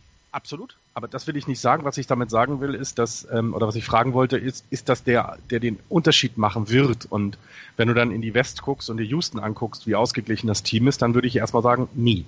Also äh, sie, sie sind in der Central, glaube ich, jetzt da, wo sie, wo wir sie alle erwartet hatten, ähm, was eben auch ein bisschen äh, daran liegt, dass die Twins etwas geschwächelt haben die letzten Wochen. Alles in Ordnung und sie sind auch ein sehr, sehr unangenehmer Gegner in den Playoffs, das will ich auch sagen, aber an das, was Houston da zum Beispiel veranstaltet, reichen sie meiner Meinung nach von der Qualität nicht ran und auch an das, was die Boston Red Sox veranstalten, reichen sie im Moment in der Qualität nicht ran, ähm, was die Ausgewogenheit in diesem Kader angeht und was eben vielleicht auch das schlaue Schließen von irgendwelchen Lücken angeht. Es gibt einen, ähm, es gibt einen sehr hörenswerten äh, Podcast von ESPN Radio von äh, Michael Brantley, der mit Adam Armin äh, über den Indians Turnaround spricht. Und äh, da kann man, ähm, kann man die Gründe, warum es bei den Indians jetzt klickt und warum sie diesen ähm, langsamen Start in die Saison so langsam hinter sich gelassen haben, ähm, nochmal gut nachvollziehen. Ähm, ist eine Empfehlung, könnt ihr einfach äh, auf ESPN Radio finden, wenn ihr äh, Cleveland Indians als Stichwort eingibt. Ist von Michael Brantley und lohnt sich.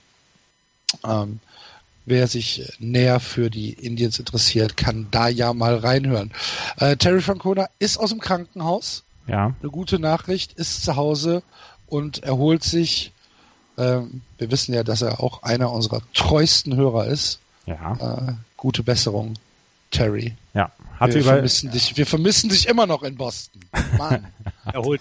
Hatte in den letzten vier oder fünf Wochen hat er immer wieder über Schwindel geklagt und ähm, und über einen ähm, ja, beschleunigten Herzschlag und dann hat man ihn untersucht, hat man Langzeit-EKG gemacht und da hat man Herzrhythmusstörungen bei ihm entdeckt. Da ist er ins Krankenhaus gekommen, ist eine OP jetzt gemacht worden und jetzt ist er äh, wohl aus dem Krankenhaus wieder raus, wird aber beim All-Star-Game nicht dabei sein, wird sein Benchcoach Brad Mills wird es zusammen mit dem ähm, äh, mit den anderen äh, Indians Assistant Coaches machen und Kevin Cash wird dann auch noch Assistant Coach sein für das äh, American League Team in diesem Jahr. Also, gute Besserung. Können wir jetzt über Bartolo Colon sprechen? Ähm, können wir machen.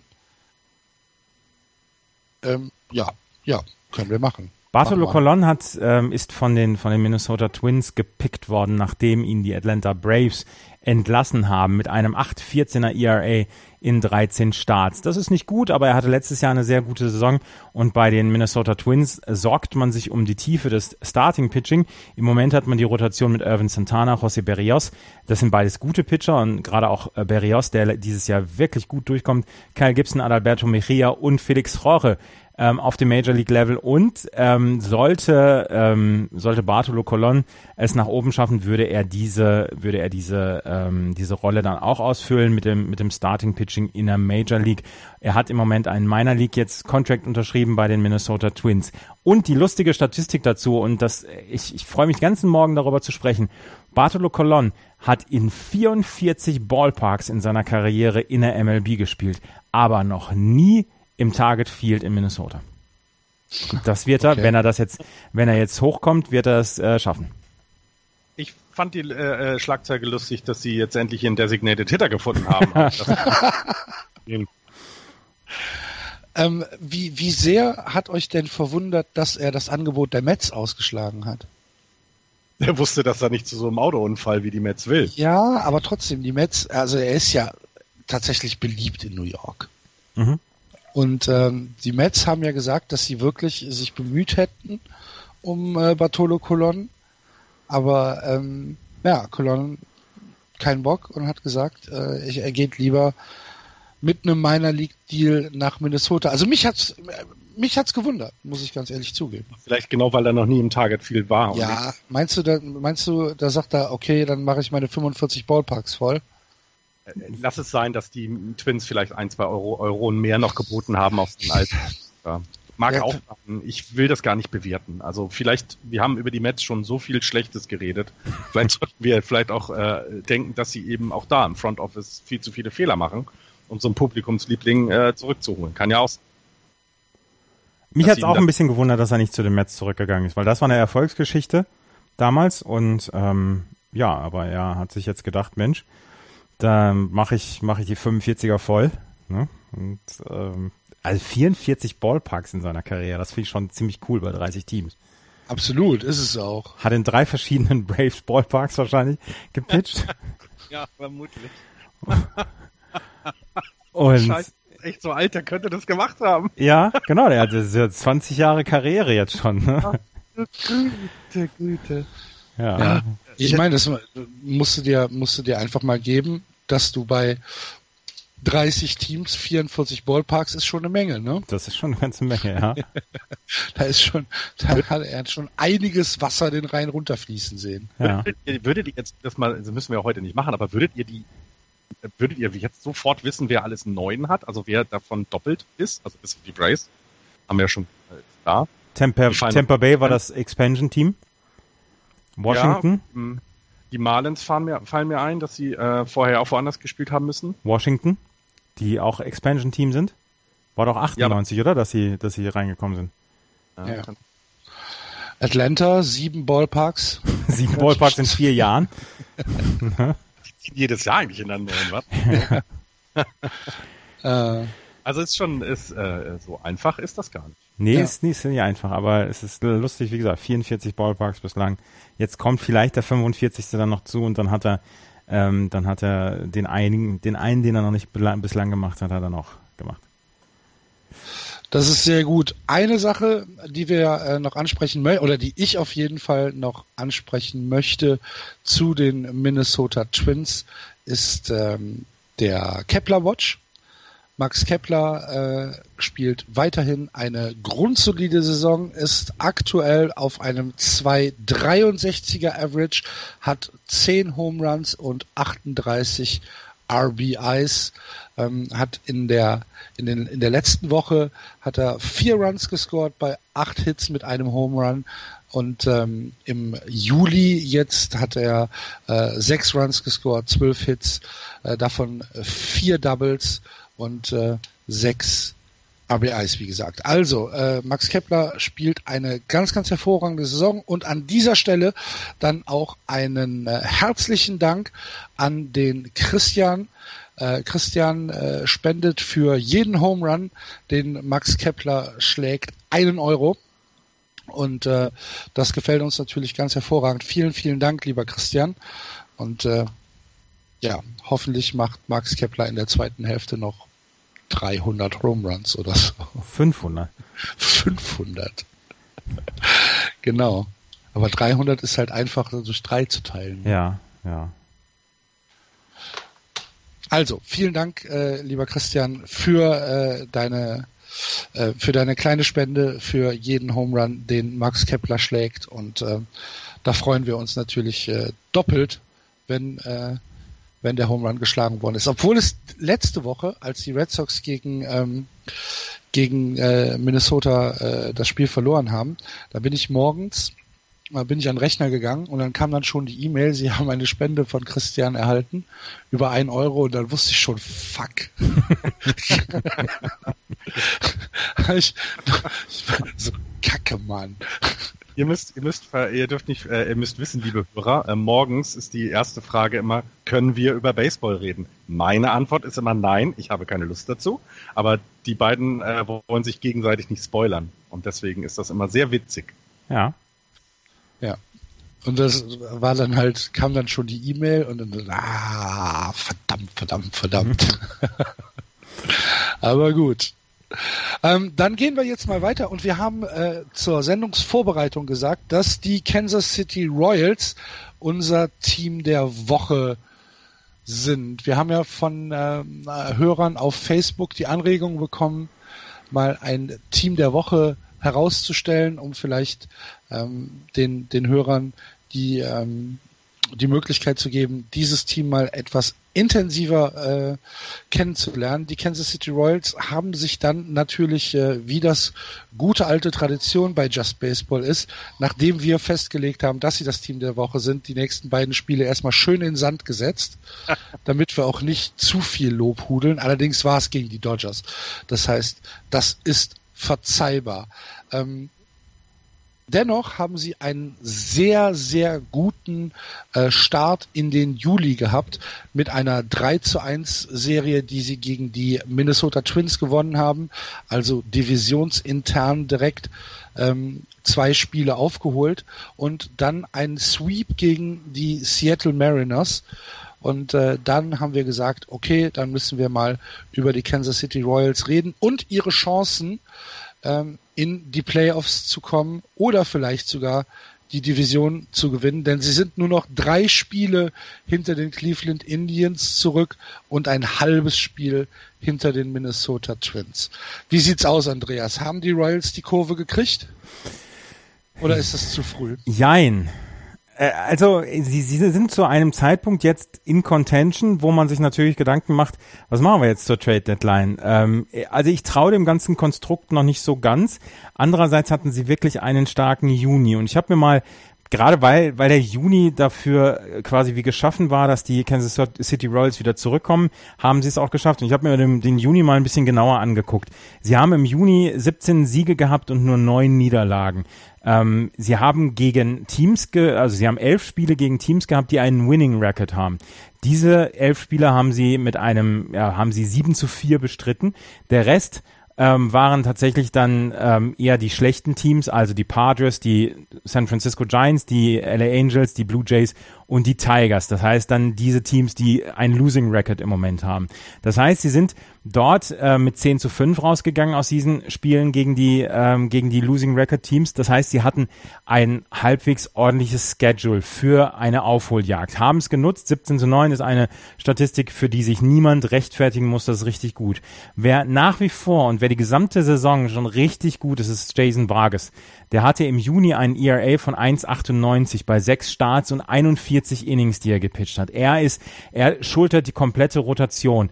Und der war eigentlich der, ähm, bei dem die, ähm, bei dem die Beobachter von den Royals immer gesagt haben, ähm, er ist der, das ist das Trade-Chip, für den kann man eine ganze Menge verlangen. Und jetzt sind sie einfach in einer Situation, wo sie ähm, auf Platz drei sind, wo sie zwei Spiele über ähm, 500 sind, wo sie nur ein halbes Spiel hinter einem Wildcard-Platz sind, äh, müssen sich natürlich überlegen, ja, was machen wir jetzt? Und meiner Meinung nach haben sie ein, ein Team, was ähm, tatsächlich gut genug ist, um in die Playoffs zu kommen und da vielleicht sogar ein ganz kleines bisschen was kaputt zu machen. Aber ich weiß nicht, ob es wirklich für den großen Wurf reichen könnte. Und dann muss man sich die Frage stellen, ja, was machen wir jetzt? Gibt es in irgendeiner Weise Spieler noch, die Ende dieses Jahres zum Beispiel deren Vertrag ausläuft, die wir in der Free, Agency nicht wieder zurückkommen, äh, zurückbekommen? Ähm, was, was machen wir mit den anderen? Und da gibt es so ein, zwei Namen, die äh, auffallen, zum Beispiel Mike Mustakas, der jetzt dann auch zum, ähm, zum Home Run, zum Home Run Derby ist er, glaube ich, äh, gekommen. Mhm. Ähm, hat auf jeden Fall, hat auf jeden Fall, ist bis bei der All-Star Week dabei. Eventuell ist der, dass der einer derer ist, die, ähm, die noch getradet werden können. Und was man gesagt hat hier, ähm, was ist denn mit Calvin Herrera?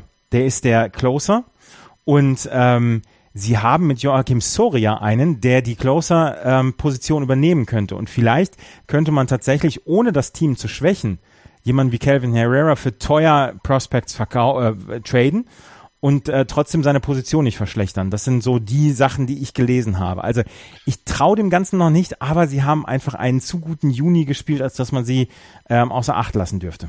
Absolut. Joachim Soria ist im Moment der Setup-Man, also der mhm. ähm, ähm, siebte, achte Inning äh, äh, Go-To-Guy bei den ähm, bei den Kansas City Royals und du hast es schon gesagt, Kevin Herrera ist aktuell der Closer. Was machen wir denn mit Jason Hamill, Florian? Ja, das ist ja, ich hatte es ja die ganze Zeit gesagt, äh, wenn die, wenn die Royals noch in Contention sind, dann werden sie ihn behalten, definitiv, weil sie brauchen ihn. Ähm, weil sie die Chance haben, in die Playoffs zu kommen. Ähm, hätten sie jetzt äh, äh, nicht so wenig Rückstand, sondern mehr, dann würden sie ihn traden, definitiv. Weil aber Jason Hamill spielt natürlich keine gute Saison, ne? Ähm, das, äh, das sind ja auch, ja, aber er ist ja insgesamt kein schlechter Pitcher. Also du, ich meine, diese Momentaufnahme, ja, die ist nicht gut, das ist richtig, aber er ist ja kein schlechter Pitcher. Er hat sie in die World Series gebracht. Also das sind ja alles Sachen, die, die, die man nicht vergessen darf. Und deswegen ich glaube, sie hätten ihn und sie hätten auch was für ihn bekommen. Ich glaube, die Yankees hätten gerne ähm, ihn äh, gen genommen als ein als ein Team. Ich, ähm, Starting Pitching kannst du immer gebrauchen. Ähm, und ja, jetzt ist es so, ich finde dieses, ich finde diese Situation für die Royals, das ist neben dem, was die Blue Jays machen, im Moment das interessanteste und spannendste äh, zur Trading Deadline. Du hast ein Team, was, wo ich vor der Saison gesagt habe, sie könnten noch diesen einen Schuss, den haben sie noch diesen Einwurf, alle das Team nochmal zusammenraufen. Aber wenn das nicht klappt, dann müssen sie den Umbruch jetzt starten. Und da sind sie jetzt genau in dieser, an diesem Scheideweg. Und eigentlich. Ganz kurz, was meinst du mit Umbruch? Naja, dass sie dann äh, das Team erneuern, aufbauen mit jungen Leuten. Dass okay, sie, also ein, ein, Rebuild praktisch. Rebuild, genau, genau. Okay. So, so war meine, so war das, was ich vor den, vor der Saison über die, über die Royals gesagt habe. Und ich bleib dabei. Sie müssen diese Optionen immer noch haben. Und wenn Sie diese Optionen sehen, dann ziehen Sie die Bremse so stark, dass auch jemand wie Jason Hamill weggeht. Das, dann wird, dann wird wirklich alles, was nicht bei drei auf den Bäumen ist, wird dann versucht, ähm, äh, zu Prospects umzuwandeln. So wie Sie es ja auch schon mal gemacht haben. Und ähm, jetzt sind sie aber in, in, in Contention, in Reichweite. Und es ist ja nicht so, dass jetzt da vorne was rumkreucht und fleucht, wo du wahnsinnig vor Angst haben musst. Im Moment liegen sie ein halbes Spiel hinter den Rays und hinter den Twins. Entschuldigung, die vernaschen die Royals zum Frühstück. Ähm, von hinten ähm, sind die Rangers, die ein bisschen Druck machen und die, die Angels, seit Mike Short dabei ist, ja nun nicht mehr. Ähm, das heißt, du sitzt eigentlich sogar so nah an den Playoffs, dass du nichts machen darfst. Und ich, also ich wiederhole mich, aber das wird ganz spannend sein, was die, was die Royals machen. Hilf mir mal gerade, wann ist Trading Deadline genau? 31. Juli um 22 31. Uhr. Juli. Dann werden wir zum zu Ende Juli werden wir viel viel klarer sehen, weil ähm, die die Royals haben jetzt noch äh, ein Spiel vor dem All-Star Break, nur noch das Spiel heute gegen die Dodgers und dann geht es am Freitag weiter ähm, mit Serien, die bis Ende Juli ähm, wahrscheinlich den Weg weisen werden. Dann sind erstmal drei Spiele zu Hause gegen Texas, dann vier Spiele zu Hause gegen Detroit, drei Spiele zu Hause gegen die White Sox. Das sind also zehn Spiele, die du hintereinander zu Hause hast gegen Mannschaften, die du eigentlich schlagen musst. Du musst eigentlich die Serien auf jeden Fall gewinnen. Äh, und danach geht's noch mal drei Spiele nach Detroit und dann sind wir schon am 26. Juli, bevor dann eine Serie, eine Drei-Spiele-Serie äh, in Boston stattfindet. Das, das sind 13 Spiele hintereinander gegen relativ äh, mediokre bis schwache Teams. Und äh, wenn, wenn, die, wenn die Royals in diesen 13 Spielen, sagen wir mal, mit 9-4, vielleicht 8-5 rauskommen, ähm, dann äh, glaube ich, dass, dass sie eher auf, den, auf, auf, auf die Bayer-Seite gehen. Wenn diese Serien nur ausgeglichen oder sogar negativ ausgehen werden bis Ende Juli, dann könnte ich mir vorstellen, äh, dass wir, dass wir in Richtung Florian gehen. Aber ich, ich habe, was ich äh, nicht glaube, ist, dass sie dass sie äh, starke Bayer werden, wie soll man das sagen? Also, dass sie die Megatrades rausholen. Nee. Ja, nee, Megatrades nicht, aber äh, Andreas hat es ja eben schon angesprochen, dass das schon ein, ein, ein paar Baustellen sind, äh, wo man vielleicht nachbessern kann. Ja, aber äh, ja, und er hat ja dann gesagt, dafür kriegt man Prospects, ohne schwächer ja. zu werden. Äh, vielleicht wollen sie dann aber eben keine Prospects haben, sondern Leute, Ort noch helfen. ja. Aber du wirst nicht, du willst ja, du wirst nicht Calvin Herrera gegen, ich sage jetzt mal Irvin Santana traden. Das wird nee, nicht passieren. Das wirst du nicht. Das, da hast du recht. Ja. Und du willst es auch nicht, genau. Ja.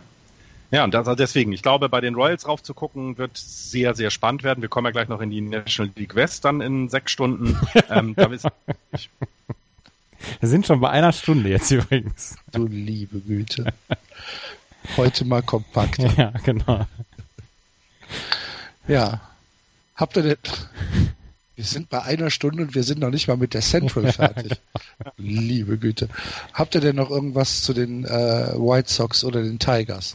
Ähm, zu den Tigers. Victor Martinez hat 2000 Karrierehits am Freitagabend erreicht. Ähm, er ist der, er hat es im zweiten Inning gegen die Cleveland ähm, Indians geschafft von Carlos Carrasco ähm, und wurde mit Standing Ovations dort gefeiert, weil er von 2002 bis 2009 schon für die äh, Cleveland Indians gespielt hat. Und er sagte, ähm, es ist ähm, er, die die Cleveland hat immer einen Platz in seinem Herzen. Er ist der neunte aktive Spieler, der 2000 Hits erreicht hat, hinter Ichiro, Adrian Beltre, Albert Puchholz, Carlos Beltran, Miguel Cabrera, Robinson Cano, Matt Holiday und José Reyes.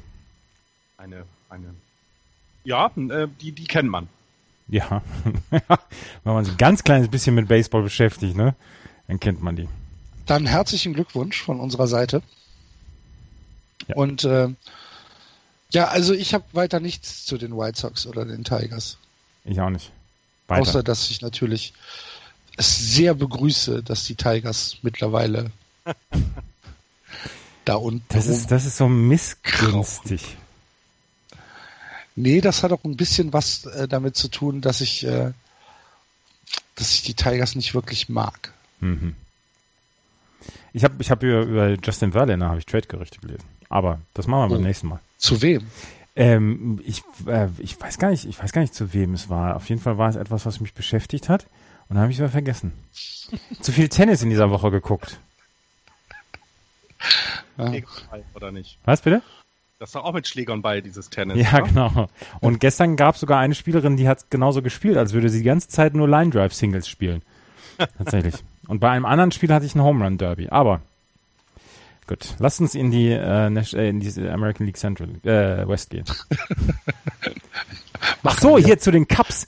John Morosi von von MLB hat, hat geschrieben, dass dass die Cups ähm, Justin Verlander ge, ge, Das halte ich für haben. Blödsinn. Ja, deswegen habe ich doch gesagt, dass ich das das äh, sehr komisch fand. Sauber, das wäre sauber. Dann, dann, dann, dann knickt die komplett ein. Der Typ kann ja nichts. So. Nee, das, aber ich finde, ich finde, das ist aber auch ein Trade, der, der nicht zu Theo Epstein passt. Nee. Der würde gar nicht passen. Absolut. So, komm weiter hier. Jawohl. Houston. American League Central. West. Angeführt, äh, West, Entschuldigung. Mach's mich ganz jeck hier. American League West. Angeführt vom derzeit besten Team in der American League, die Houston Astros. 59, 29. Dahinter die Texas Rangers schon 15,5 Spiele zurück. 43, 44, die Angels 44, 47, die Seattle Mariners 42, 47 und am Tabellenende die Oakland Athletics 39, 49. Die Division ist nach ähm, ja mit mit einigem gesunden Menschenverstand äh, entschieden.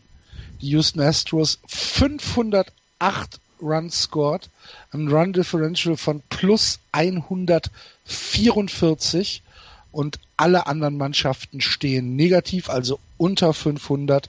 Da wird nichts mehr passieren. Die Houston Astros können im Prinzip ähm, ihre Double-A-Mannschaft für den Rest der Saison spielen lassen und sich für die Playoffs schonen.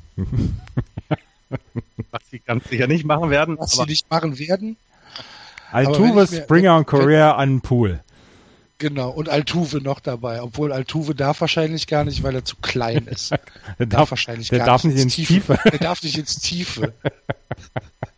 Der darf, der, darf, der darf nur an der einen Ecke äh, in, ins Wasser, wo, Ja. wo es ein bisschen, wo es ein bisschen äh, weniger tief Und ist. vergesst nicht, den Procedi Schwimmflügel anzuziehen.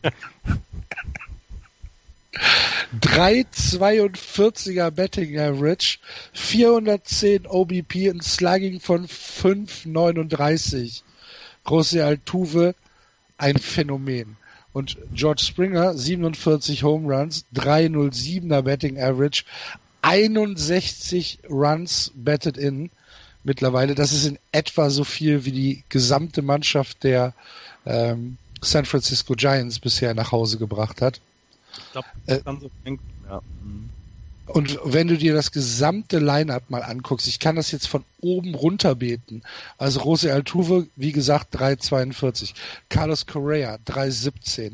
Josh Reddick, 3,13. George Springer, 3,07. Ähm, und dann fängt's erst an mit hohen Zweiern. Äh, Guriel 2,95. Ähm, Even Gettis 2,80.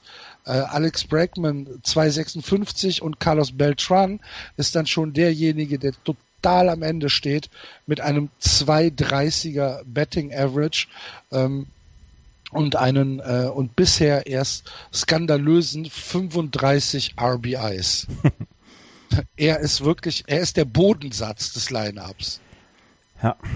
Ähm, Wahnsinn. George, George, George Springer ist jetzt der Spieler, der aus dem Lead-Off-Spot, also er an 1 battet er, hat er jetzt 27 Home Runs geschlagen.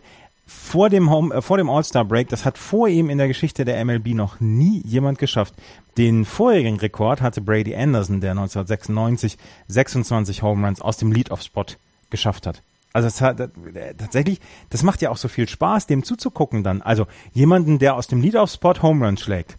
Du gehst an die Platte, vier Pitches, und dann führt dein Team 1-0. Ach, wie toll ist das? Ja, also es ist die absolut beste Offensive, die die MLB aktuell zu bieten hat. Sie ist sogar besser als die Offensive der Dodgers. Wie gesagt, 500 Runs gescored, ein kombinierter Betting Average als Team von 288, eine OBP von 353 und eine Slugging Percentage von 496 und damit bekommst du dann auch das ähm, gute Pitching was sie hier haben, sie haben ja auch kein schlechtes Pitching, ähm, bekommst du dann halt einfach so weit unterstützt, dass du im Moment, wie gesagt, in der Division 15,5 Spiele Vorsprung hast und äh, neun Spiele Vorsprung vor dem zweitbesten Team in der American League, den Boston Red Sox. Das ist eine Menge. Neun Spiele zwischen äh, äh, den Spots 1 und 2. Das trotzdem, ist eine Menge. Und trotzdem musst du sie erstmal in sieben Spielen besiegen. Die Red Sox? Ja. Ja, natürlich, klar, aber trotzdem machen die Astros einfach ähm, großartige. Ich meine, wir haben, wir haben sie gesweept. Ja. Ja. Also das, das eine hat mit dem anderen nichts zu tun, aber sie machen halt einfach riesigen Spaß zuzugucken. Ja, absolut, absolut unbestritten. Aber erstmal, erstmal, ne? Ja, ja. Am Ende, am Ende ist die Ente fett, ne? Mhm man muss ja dann noch gucken, was auch hier äh, Richtung Trading Deadline noch gemacht wird. Ne? Wir haben mm, im Moment immer über sie gesprochen, dass sie ein sehr ausgeglichenes Team sind, dass sie nicht so viele Lücken haben wie andere. Also bei den ne, Red Sox ein 3B-Mann, bei, äh, bei Cleveland findet man bestimmt auch sofort was. Fällt mir jetzt nichts ein, aber ihr wisst, was ich meine. Ähm, sieht es doch für mich so ein bisschen danach aus, dass die, dass die, dass die Astros so ausgeglichen sind, dass die sich ganz in Ruhe zum 31.07. nach hinten lehnen müssen und gucken, okay, wer will noch zu uns, was, was bietet man uns an, was wollen die dafür haben und ganz gemütlich, äh, ohne viel Hektik diese Trading Deadline überstehen. Also sie sind auf der Suche nach einem Starting Pitcher und mhm, genau. ähm, das ist das, das ist das einzige Gebiet, wo ich jetzt sagen würde, da haben sie wirklich noch ähm, haben sie wirklich noch Bedarf, aber äh, wie du gesagt hast, sie können das tatsächlich mit einer gewissen Lockerheit machen und ähm, sie können vielleicht sogar das, das beste Angebot rausholen. Das Problem ist halt, dass du jetzt einfach noch nicht genug Teams identifiziert hast, die sagen, ja, wir gehen voll auf den Seller-Mode. Und ähm, das, glaube ich, musst du erst noch ein ganz, ganz kleines bisschen ähm, sich dann ausklamüsern. Also mir fällt dazu die National League East ein. Ja die Nationals, mir fällt äh, alles nach den Cups ein und alles nach den Diamond, äh, nein, ja klar. Ähm, und du musst ja, aber das Gute ist ja, ähm, du kannst dir das in Ruhe anschauen, weil du nicht äh, äh, wirklich, so wie die Nationals, wenn wir dann nachher da sind, ähm, dass die äh, irgendwie was im Relief-Pitching machen müssen und so weiter. Also du, du hast ja, du hast ja wirklich etwas äh, da, was, worauf du super auch auf die Playoffs dann mit sehr viel Zuversicht gucken kannst. Übrigens, äh, Dallas Keikel ist wieder zurück, ne? Mhm der hat äh, ein, ein, äh, ein sehr, sehr gutes Jahr, nachdem er letztes Jahr ja so ein bisschen geschwächelt hat. Ja. Spielt. Äh, Gründe, würde ich sagen, warum sie eben so gut sind. Also, ja, ja.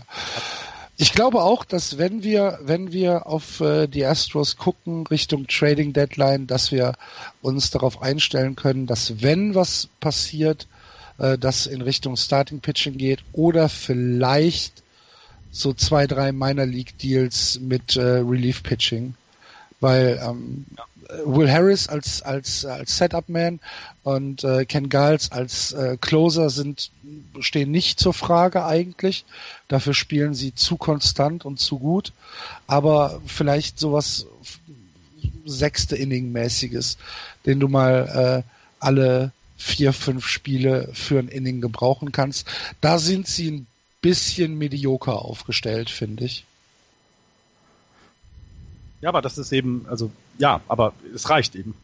Also im Moment. Äh, in der Division wird es, wird es ganz locker reichen. Ähm, Im Moment sieht es halt auch so aus, dass es äh, für die Playoffs reichen würde. Ja, ohne Frage.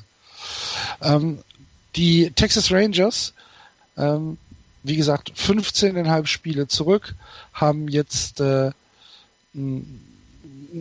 eine furchtbare Woche hinter sich, nachdem sie äh, bis zum bis zum Wochenende nur eins äh, der letzten sieben Spiele gewinnen konnten und haben dann jetzt äh, einen Sieg gegen die Boston Red Sox und zwei Siege gegen die Angels hintereinander, so dass es nicht ganz so katastrophal aussieht. Dennoch ähm, sind, sind äh, die Frage ist vielleicht ein bisschen provokant, aber sind die Rangers eine Enttäuschung? Ja. mal wieder ja, mal wieder nicht. Wir haben sie jetzt wieder in einer Phase erwischt, wo sie Hoffnung machen könnten. Naja, gut, aber sie sind, sie sind Sonst? zum All-Star-Break negativ. Eben, also deswegen. Und das ist halt. Also da kannst du definitiv sagen, dass es eine Enttäuschung ist und sie haben sich das auch ganz sicher anders äh, ausgerechnet, dass sie vielleicht äh, gegen die Astros nicht ankommen, kein Thema, aber dass sie deutlicher auf dem Wildcard-Platz sitzen, glaube ich, war schon äh, so in der Planung. Und dann ist es eine krasse Enttäuschung, ja, absolut. Andreas? Ja, sie sind meiner Meinung nach auch eine Enttäuschung. Ähm, ich glaube auch, dass das, dass das Team besser dastehen müsste, als wie es jetzt dastehen könnte. Sie können ja noch auf 500 direkt ähm, hinkommen, jetzt, wenn sollten sie heute Abend gegen die LA Angels gewinnen. Aber insgesamt ist das ähm, tatsächlich eine Enttäuschung. Die Texas Rangers müssten meiner Meinung nach besser dastehen und ähm, was man mit so einem Roster machen möchte, wenn man so ja mit der Suppe nur mitschwimmt, das weiß ich dann auch nicht. Fünfeinhalb Spiele hinter Houston sind einfach zu viel für ein Team wie die Texas Rangers. Aber nur zwei Spiele hinter dem Wildcard-Platz. Auch das ist vielleicht etwas, dann zur, hier, zur Trading Deadline gucken. Was können wir noch machen? Ist da überhaupt was da? Gleiches sich übrigens auch gleich für die Angels. Ähm, das, äh, was können wir da noch, können wir da irgendwas schauen? Äh, ansonsten versuchen wir alles rauszuquetschen, was, was im Kader noch drin ist, um vielleicht reinzurutschen, weil, also, ich würde lieber gegen tatsächlich gegen die Twins spielen in den Playoffs als gegen die Rangers. Ja, liebe Hörer, wenn äh, ihr den Florian heute ab und an mal nicht so gut versteht, das liegt an der Technik. Wir haben ein bisschen Schwierigkeiten. Ähm, Florian hat da so ein bisschen Internetfluktuation. Entschuldigt dies bitte. Wir versuchen das natürlich so gut es geht in den Griff zu kriegen. Ähm, aber äh, ich hoffe, ihr habt ihn jetzt verstanden. Und äh, er hat natürlich in allem, was er sagt, recht. Immer. Jede Frage. Immer. Immer. Ähm, von einer Enttäuschung in die nächste, die Los Angeles Angels, ähm, eigentlich kannst du doch da abschließen, oder? Eigentlich kannst du doch, eigentlich kannst du die Angels kannst du doch zumachen. Vor zwei Wochen haben wir noch darüber gesprochen, dass sie gar nicht so weit entfernt sind und das ohne, ähm, ohne Mike Trout. Mike Trout kommt jetzt nach dem All-Star-Break wieder. Ähm, weiß nicht, was dann da noch geht. Für ein Team, was mit wenig Erwartung oder mit viel weniger Erwartung rangegangen ist als die Texas Rangers, ähm, ist das äh, meiner Meinung nach noch völlig im Bereich des Normalen. Finde ich nicht. Sie, sie sind seit Jahren versuchen sie was auf die Beine zu stellen in, in Los Angeles. Seit Jahren liest du vor der Saison, ja, dieses Jahr könnte es soweit sein und äh, wir, wir brauchen halt zwei, drei Breakout-Years und dann, äh, dann klappt, oder äh, Seasons, dann klappt das wieder und äh, wir, wir, müssen, wir müssen jetzt positiv denken, bla bla bla bla bla und zum All-Star-Break sind sie wieder drei Spiele negativ und dann, ach, also ich, ich weiß nicht, mir machen die Angels überhaupt keinen Spaß. Sie müssen ja auch keinen Spaß machen. Das ja, doch, für mich als, als, als Fan möchte ich doch irgendwas sehen, was, was mir gefällt. Ja, aber es, es gibt ja durchaus. Ich habe in jedem Team habe ich so ein, zwei Sachen, wo ich sagen würde, ja, ja. Das, da ist, da ist Aussicht auf, auf was Gutes. Wenn es, wenn es bei den LA Angels nur Cameron Maben ist und die Rückkehr von Mike Trout. Mhm. Das Glas ist immer halb voll bei dir. Bei ne? mir ist das Glas immer halb voll, ja. Ich kenne einfach keine halb leeren oder vollen Gläser, sind sie immer voll. Du bist ja auch der Sonnenschein dieses Podcasts, Florian. Ja. Na. Bei dem Team, was ich vertrete, hier ja auch kein Wunder. Genau. Drei und sieben in den letzten zehn, die Angels genauso wie die Seattle Mariners. Und ähm, auch wenn sie natürlich noch lange nicht äh, aus der aus der Wildcard Contention raus sind, ähm, Habt, für wen habt ihr denn mehr Hoffnung? Für die Angels oder für die Mariners? Für die Mariners, im Moment. Äh, Angels. Äh, elaboriere.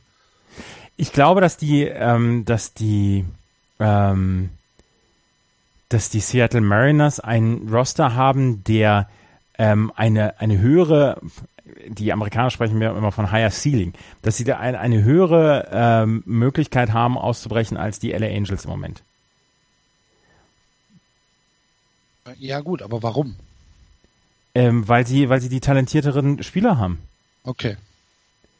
Weil sie im Moment, ich glaube ich, das, das bessere Roster haben, die Seattle Mariners. Sie kriegen es Jahr für Jahr nicht hin. Das muss man auch dann tatsächlich sagen.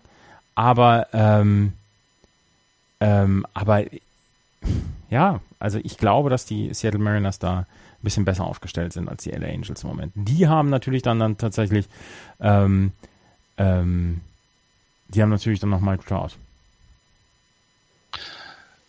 Glaubst du denn, dass, ähm, dass Seattle irgendwas versuchen wird Richtung nee. Trading Deadline? Ich gehe auch, äh, ich muss auch ganz ehrlich sagen, ich habe mich gar nicht mit den Seattle Mariners diese Woche beschäftigt, deswegen kann ich gar nicht so, okay. so richtig was dazu sagen. Ich würde total gerne in die National League East rübergehen. Können wir machen, aber äh, eine Sache müssen wir zu äh, den Seattle Mariners noch sagen. Nelson Cruz hat seinen 300. Home Run geschlagen. Herzlichen Glückwunsch. Mhm. Der DH der Seattle Mariners. Ähm, 16 Home Runs in der Saison, Betting Average 293, 68 RBIs und er hat diese Woche seinen 300. Home Run geschlagen. Ähm, sicherlich dann auch ein Meilenstein. Herzlichen Glückwunsch. Ähm, zu den zu den A's haben wir auch nichts. Nee. Okay. Weiter. Ja, siehst du, also, dann wird's doch kompakter. Ja, ja, ja, klar. Jetzt nach einer Stunde 15, die wir in der American League zugebracht haben. Dann gehen wir jetzt in die National League und schauen dort auch zuerst in den Osten. Die Washington Nationals führen die East an. 51-36 der Rekord aktuell. Dahinter die Atlanta Braves 42-44, die Marlins 40-46, die New York Mets 39-46 und das schlechteste Team im Baseball traditionell die Philadelphia Phillies 28, 58, 30 Spiele unter 500, Run Differential minus 98, 5 Spiele in Folge verloren. Philadelphia. Ähm, die Washington, äh, die Washington Nationals haben heute Nacht 13 zu 0 gegen die Braves auf die Schnauze gekriegt. Mhm. Wow. Das mal, das mal eine Niederlage. Ja. Ich habe ich hab einen Artikel gelesen über die Atlanta Braves, dass ähm, ob sie was zur Trading Deadline machen Richtung Bayer, weil sie im Moment nur sieben Spiele hinter einem Wildcard-Platz zurück sind. Da habe ich gedacht, ich bin hier beim Postillon wieder gelandet. ähm, also, da wird nichts passieren bei den Atlanta Braves. Es gibt ja wirklich nur ein Team, über das man eigentlich sprechen darf und sollte in der National League East. Und das sind die Washington Nationals. Und die kriegen dann 13-0 auf die Mütze von den, von den Atlanta Braves. Das ist ja auch schon wieder ganz lustig. Ja, ja ist es tatsächlich. Ähm, die reiten jetzt durch die Division und dann ist halt sowas mal zwei Punkt. Also aber ja, aber die Nationals, ich meine, wir sagen das doch schon seit Wochen, dass die Nationals ähm, nach ihrem ja, sie, die, die haben halt einen Start, wo sie halt zeigen, was sie können. Und danach werden sie irgendwie so nachlässig. Und sie sind ein Team, das, ich weiß nicht, da, mir fehlt so ein bisschen die Gier bei den Nationals. Mir fehlt die Gier zu dominieren. Sie machen mir den, sie machen mir den Eindruck, als machen sie nicht mehr als notwendig. Musst du, musst du, musst du das haben? Also ja, kann ich weiß, das Houston Astros, ne? Dieses, äh, die ja wirklich so aussehen, als wenn oder Dodgers halt oder Dodgers, äh, als wenn sie jedes Spiel gewinnen wollen. Vielleicht ist es auch schlau, nicht so gierig zu sein und dafür in den Playoffs mehr Atem zu haben. Ich weiß es nicht. Wir werden es, wir werden es äh, im Oktober sehen. Den fallen die Leute ja auch im Moment so ein bisschen um wie die Fliegen. Ne? Also wir haben angefangen mit Adam Eaton anfangs der Saison. Ähm, jetzt ist Michael Taylor aus dem Centerfield raus, Trey Turner ist verletzt, den, den haben wir schon jetzt länger nicht mehr dabei. Wir haben Jason Worth jetzt, ähm, der bis nach dem All-Star-Break ausfallen wird. Ähm, vielleicht machen sie im Moment auch tatsächlich nicht mehr, als sie brauchen, um nicht dann noch mehr Leute auf die DL zu, zu bekommen. Wir, es bleibt weiterhin das Thema, dass das, dass das Team äh, nicht so interessant ist, wie es ihr Record erscheinen lässt. Also dass es einfach nicht so, so, so schön anzuschauen ist, beziehungsweise dass man vielleicht nicht so ganz ähm, dabei ist, dieses Team zu mögen. Andererseits muss man sie dann in den Playoffs auch erstmal schlagen. Ich meine, letzte Nacht oder gestern Abend hat, hat Steven Strasberg voll auf die Mütze bekommen, als dieses 13 zu 0. Das passiert. Man hat immer einen schlechten Start dabei. Steven Strasberg wird aber wahrscheinlich zum Ende der Saison einer der Stützen der Washington Nationals sein. Und dann hast du immer noch, dann hast du äh, Max, ich hasse alle Scherzer. Ja, der, der, einer der wenigen, wenigen Free Agent Pitcher ist, der das ganz große Geld abgesahnt hat und der jeden Penny bislang wert war. Einer der ganz wenigen. Ja. Ich sag ja auch nicht, ich sag ja auch nicht, dass ähm, ich kein Vertrauen in die Nationals habe. Ich sage einfach, dass sie mir keinen Spaß machen. Ja, das dass sie, dass sie, dass sie einfach ein Team sind, wo mir einfach dieser es, es, es, es, es kickt bei mir nicht, wenn ich die Nationals sehe. Das ist einfach, das sieht für mich größtenteils wie Dienst nach Vorschrift aus. So ein bisschen wie Ivan Drago früher. sie sind eine unglaubliche Macht offensiv, aber so richtig mögen tut sie keiner. Und wo ist Brigitte Nielsen? Wahrscheinlich im Duckout. Dusty Baker in seiner, in seiner Rolle, seiner größten Rolle als Brigitte Nielsen. Passt von der Körpergröße vor allem. Ja. Wer war denn noch, wer war denn noch der Manager, der zurückgetreten ist, weil er geschnackselt hat? Ron Washington. Ron Washington war das. Ach ja, Ron Washington, genau. Bei, bei, den Texas Rangers damals. Ja, genau, richtig. Der ist jetzt aber wieder Benchcoach. Ich glaube, in Oakland ist er jetzt wieder. Selbstverständlich. Weil er geschnackselt hat. Das, das finde ich super, ja. Aber darüber haben wir damals auch sehr gelacht, über Ron Washington, dem man sowas überhaupt nicht zutraut. Ja. Wie so, wie so, wie so ein Buchhalter eigentlich. Ja, ne? genau. Ne? Ja. Ja. 65 ist Leuten, der Mann. Man kann den Leuten nur vor den Kopf gucken. Ne? 65 ist der Mann. Ja. Ja. Hat geschnackt. Wenn uns schon nicht mehr äh, zu einem National League East einfällt als das, was gerade rauskommt, können wir halt weitermachen. Also Ichiro, Ichiro hat ähm, seinen 3054, 3054. Hit ähm, geschafft und ist damit jetzt auf Platz 24 der All-Time-Hit-List. Ricky Henderson und Craig Biggio wird er bald erreicht haben. Die haben nämlich 3055 und 3060 Hits. Unter die Top 20 zu kommen wird relativ schwierig sein, weil auf Platz 20 im Moment Alex Rodriguez 3115 Hits. Das Problem ist, dass Ichiro halt kaum noch Spielzeit bekommt in dieser Saison und deswegen ähm, wohl diese, diese Sache nicht mehr erreichen wird. Aber ähm, er hatte in, ähm, in der in der japanischen Profiliga hatte er schon 1278 Hits und jetzt ist er im Moment bei 4332 Karrierehits. Also von daher. Der Mann, okay. hat sein, der Mann hat sein Tagwerk vollbracht. Absolut. Ja, aber der hört jetzt auf. Kann ihm mal aufhören kann zu arbeiten. Man muss nicht bis 80 äh, äh, at bat stehen. Nein. Chiro, nein. Ja, aber vielleicht hat er halt keinen Bock aufzuhören. Ja, klar. Das kann ja sehr gut sein. Manche Leute. Eine Nachricht. Ja. ja? Nein, bitte. Bitte? Nein, du. Eine Nachricht noch äh, zu den New York Mets.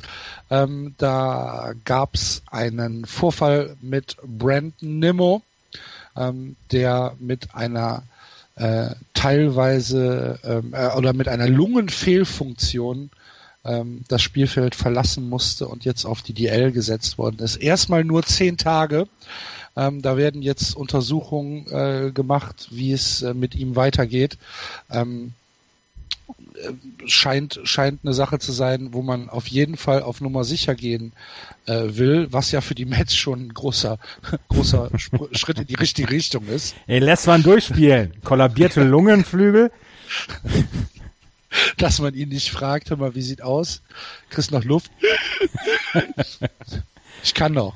Ja, ah, gut, genau. dann spiel. Und ähm, nee, da haben die Mets jetzt gesagt, das ist uns zu heikel. Äh, du gehst jetzt erstmal auf die DL. Als korrespondierenden Move haben sie Michael Conforto von der DL geholt, der aber noch gar nicht spielen kann. Das wäre jetzt halt die nächste Geschichte gewesen. Erzähl. Ja, Michael Conforto ist noch nicht wieder gesund. Ja. Und der ist von der 10DL runtergekommen worden, äh, runtergenommen worden als korrespondierender Move, damit das 25-Mann-Roster wieder voll ist. Kann aber noch gar nicht spielen. Sitzt im Moment im Duckout rum. Das, das gibt's doch gar nicht. Das, äh, ich meine, das ist natürlich auch ein schönes Statement, was die Mets von ihrer Farm halten. Ja, genau. Unfassbar. Wirklich unfassbar. ja.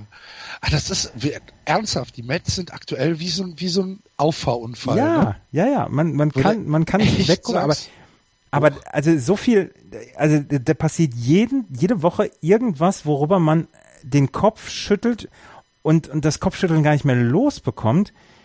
Das, und das in einer wirklich, in einer, in einer so professionell geführten Franchise, die vor zwei Jahren noch im Finale der World Series stand. Es ist unfassbar, wirklich unfassbar Das geht, das geht in meinen Kopf nicht rein. Nee. Ja, ich, ich finde es auch sehr merkwürdig, was da passiert. Es, es macht manchmal den Eindruck, als wäre es per Design, als wäre es gewollt. Das, das macht mir, das macht, das, das ist das, was mich dabei so stört. Genau. Es sieht nicht aus wie, ups, da haben wir es vergessen, sondern äh, äh, äh, das, das geht doch nicht. So geht es nicht. Schlimm.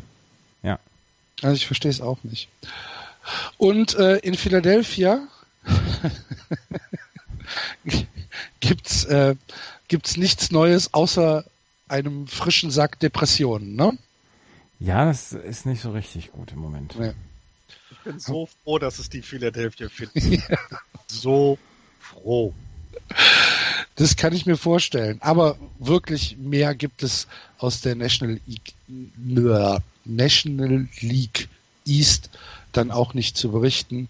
Und deswegen machen wir jetzt weiter mit der Central, die angeführt werden von den Milwaukee Brewers 49 41. Viereinhalb Spiele Vorsprung vor den Chicago Cubs, die strangerweise negativ stehen. 43, 44. Dahinter die Cardinals 42, 45. Die Pirates 41, 47 und die Cincinnati Reds 38, 49. Natürlich ähm, muss man muss man den Brewers einfach ähm, zugestehen, dass sie eine tolle Saison spielen.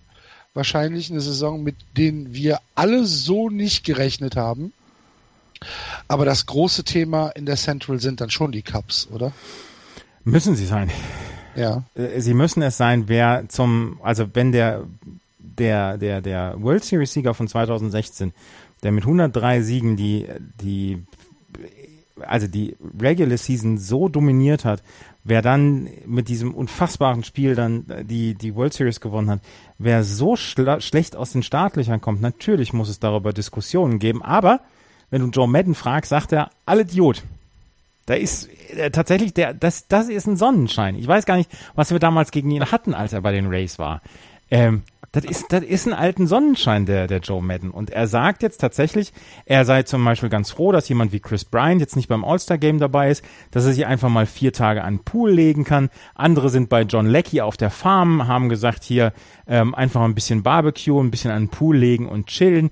Ähm, er sagt, Joe Madden sagt jetzt, die Leute, die jetzt nicht beim All-Star-Game sind, die sollen wirklich vier Tage mal überhaupt nicht an Baseball denken und dann kommt das schon. Und er sagte tatsächlich, sie sind eigentlich nur eine zehn Spiele Siegesserie davon entfernt, wieder dazustehen, wo sie letztes Jahr waren.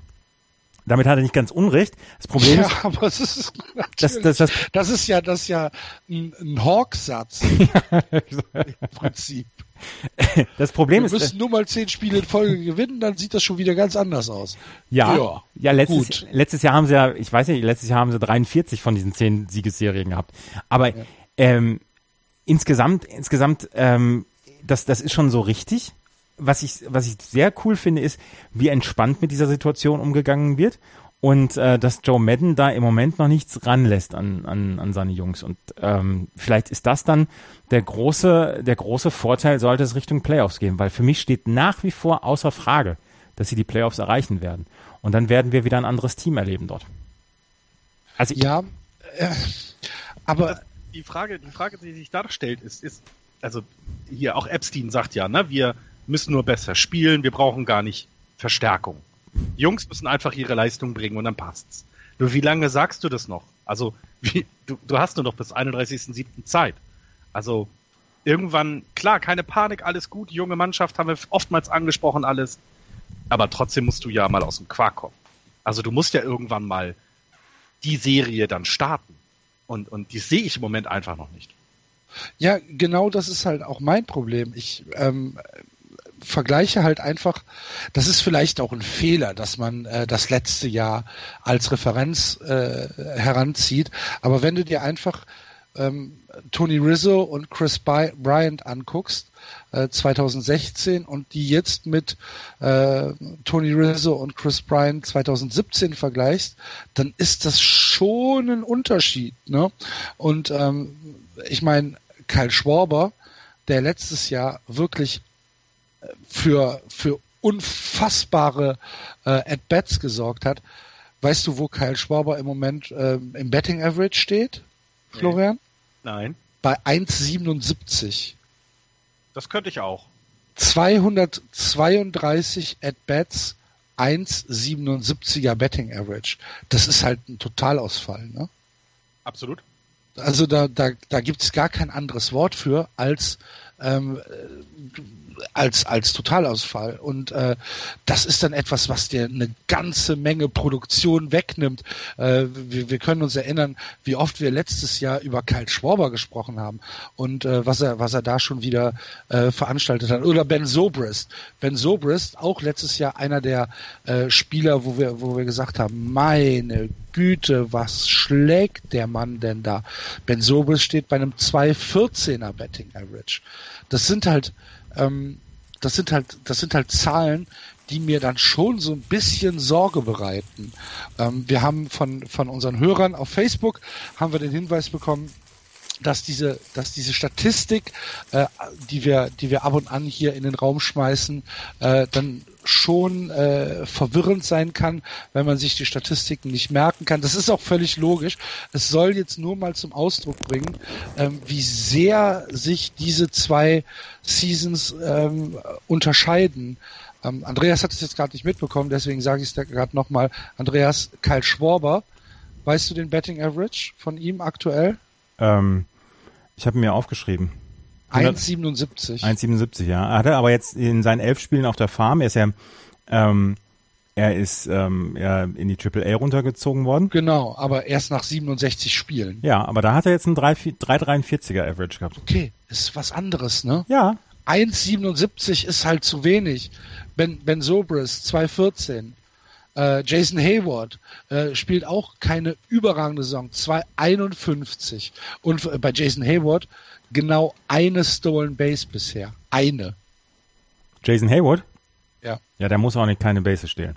Ja, hat er aber letztes Jahr gemacht. Ja, aber muss er ja nicht. Nee, muss er nicht.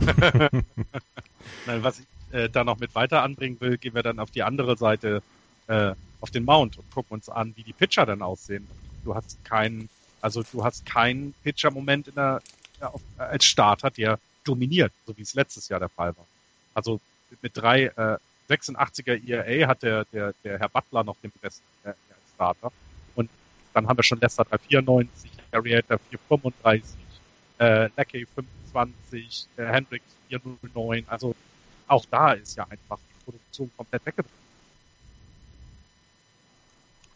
Ja, also ich sehe es ähnlich wie Florian. Ich bin mir auch nicht sicher, ob der Turnaround ähm, so einfach ist, wie sich das Andreas beziehungsweise das äh, Cubs Front Office vorstellt. Wobei das Cubs Front Office relativ wenig auf meine Meinung hören wird. Aber ähm, das weißt du doch gar nicht. ähm, insgesamt, nein, also ich bin, ich bin nach wie vor also felsenfest davon überzeugt. Wir werden die Cubs in den Playoffs sehen und wir werden eine faszinierende Serie gegen die Dodgers sehen, wo die Cubs in sechs Spielen gewinnen werden. So sieht's nämlich aus, Thorsten Wieland, der heute schon mal wieder darüber ähm, gelobhudelt hat, dass die, dass die Dodgers bei 60 Siegen seien und so. Das ist mir wieder viel zu viel gute Stimmung rund um die Dodgers. er muss mal eingenordet werden.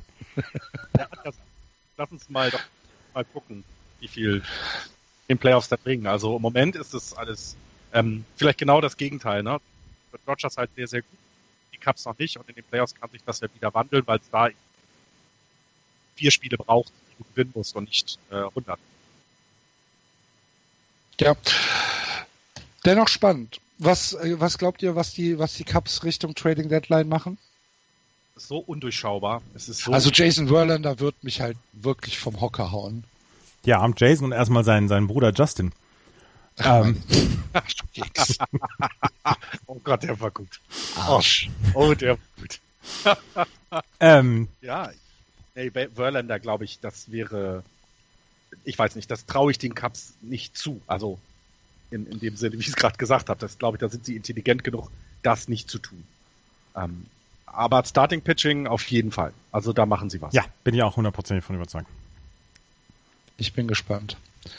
Gut, Cardinals, Pirates, Reds. Geschichten bitte. Ähm, ähm, ähm, Andrew McCutcheon ist zurück. genau. Spieler des Monats Juni geworden mit einem 4-11er Average. 4-11. In 41,1 Prozent seiner At-Bats hat er einen Hit gehabt. Noch das nochmal äh, ein wenig ähm, zu übersetzen. Zum fünften Mal Spieler des Monats der NL geworden. Und ähm, Barry Bonds und Bobby Bonilla haben selber es nur geschafft, viermal ähm, Spieler des Monats zu werden. Ähm, und Andrew McCutcheon ist wieder zurück. Wir haben, wir haben so über ihn, ja, wir, wir waren ja schon fast depressiv, wenn wir über ihn gesprochen haben, weil, äh, weil er, weil er so von, vom, vom Cliff runtergefallen war, aber er hat sich wieder gefangen. Das finde ich toll. Ist eine tolle Geschichte. Ich mag Andrew McCutcheon. Andrew McCutcheon Jeder ist einer meiner. Ja, es gibt, es gibt tatsächlich niemanden, der Andrew McCutcheon nicht mag. Und deswegen finde ich die Geschichte von seiner, von seiner Rückkehr wieder richtig toll. Ja. Ähm, so, ein bisschen, so ein bisschen der Poldi, ne? Der vom im Baseball. Nein. Nein. Nein? Nein. Nein. Ja, ist Poldi ist gut. Ähm, just, ähm, wenn man mal vergleicht in den letzten 30 Tagen, ne? Justin Turner, sehr guter äh, äh Schlagmann, 3,69 äh, 3,69er Average. Ähm, dann kommt Tapir und Lemieux äh, mit irgendwie 380, 390er Average und dann kommt der Katsch mit 438er Average in den letzten 30 äh, Tagen. Also das, ähm, das ist schon überragend also, und freut einen, freut einen wirklich tatsächlich. Bei den, okay. bei den Cincinnati Reds hat äh, Billy Hamilton 37 Stolen Bases bislang gehabt. Ähm, er hat es jetzt zum dritten Mal in einer Saison geschafft, vor dem All-Star Breaks mindestens 35 Stolen Bases zu haben. Lässt du den auf Base, rennt er rum. Das, das, das ist super. Ich finde find das super. Und der ist nicht zu packen. Der ist so unfassbar schnell. Und in den, ähm, in den letzten 30 Jahren ist das einem einzigen Spieler gelungen, der auch in seinen ersten fünf Saisons dreimal 35 Bases gestohlen hat. Und das war Jacoby Ellsbury, über den wir ja tatsächlich nur noch im Rückspiegel sprechen aber der mal richtig, ein richtig schneller und fixer Outfielder war, der ähm, viele Bases gestohlen hat und ein Lead-Off-Man, der Extraklasse war. Und um die Kurve zu kriegen, ich weiß, dass ich damals Pirates-Fan war, äh, wegen Barry Bonds, und der hatte auch ganz früh immer 20 Steals schon. Ähm, das war immer sehr spektakulär. Also das äh, äh, Base-Stealing mag ich ja sehr gerne, weil es eben anders ist als mit, äh, äh mit viel Kraft den Ball aus dem Stadion zu schlagen. Mhm. Und also, dann ist ihm aber leider ein zweiter Kopf gewachsen und dann ging das nicht mehr mit ja. dem Base-Stil. Ja, die, die Kartoffeln, die, die Süßkartoffeln war das doch, ja. oder? Ja. Die Süßkartoffeln, genau. Chicken McNuggets waren es bei, bei ähm, dem Sprinter, wie hieß er denn nochmal? Der aus Jamaika. Usain Bolt. Usain Bolt. Genau. Gut. Sollen wir dann äh, in die West gehen? Ähm, ja, ja, ja. Ähm, ich möchte einmal gerade noch hier aus dem Statistikstollen bei den St. Louis Cardinals. Der Rookie Shortstop Paul de Jong ähm, hatte ein Spiel mit 4 für 4 mit einem Home Run und drei Doubles. Er ist der erste Cardinals Shortstop, der es in der modernen Ära, also in der Modern Era seit 1900 geschafft hat, mit einem Spiel mit wenigstens vier extra Base Hits in einem Spiel. So, mehr nicht. Okay.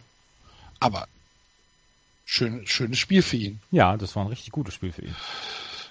Gut, dann wechseln wir jetzt in die West, wo Florian wahrscheinlich schon seit ein Dreiviertelstunden drauf wartet. Endlich über, über, über Westküsten-Baseball zu sprechen.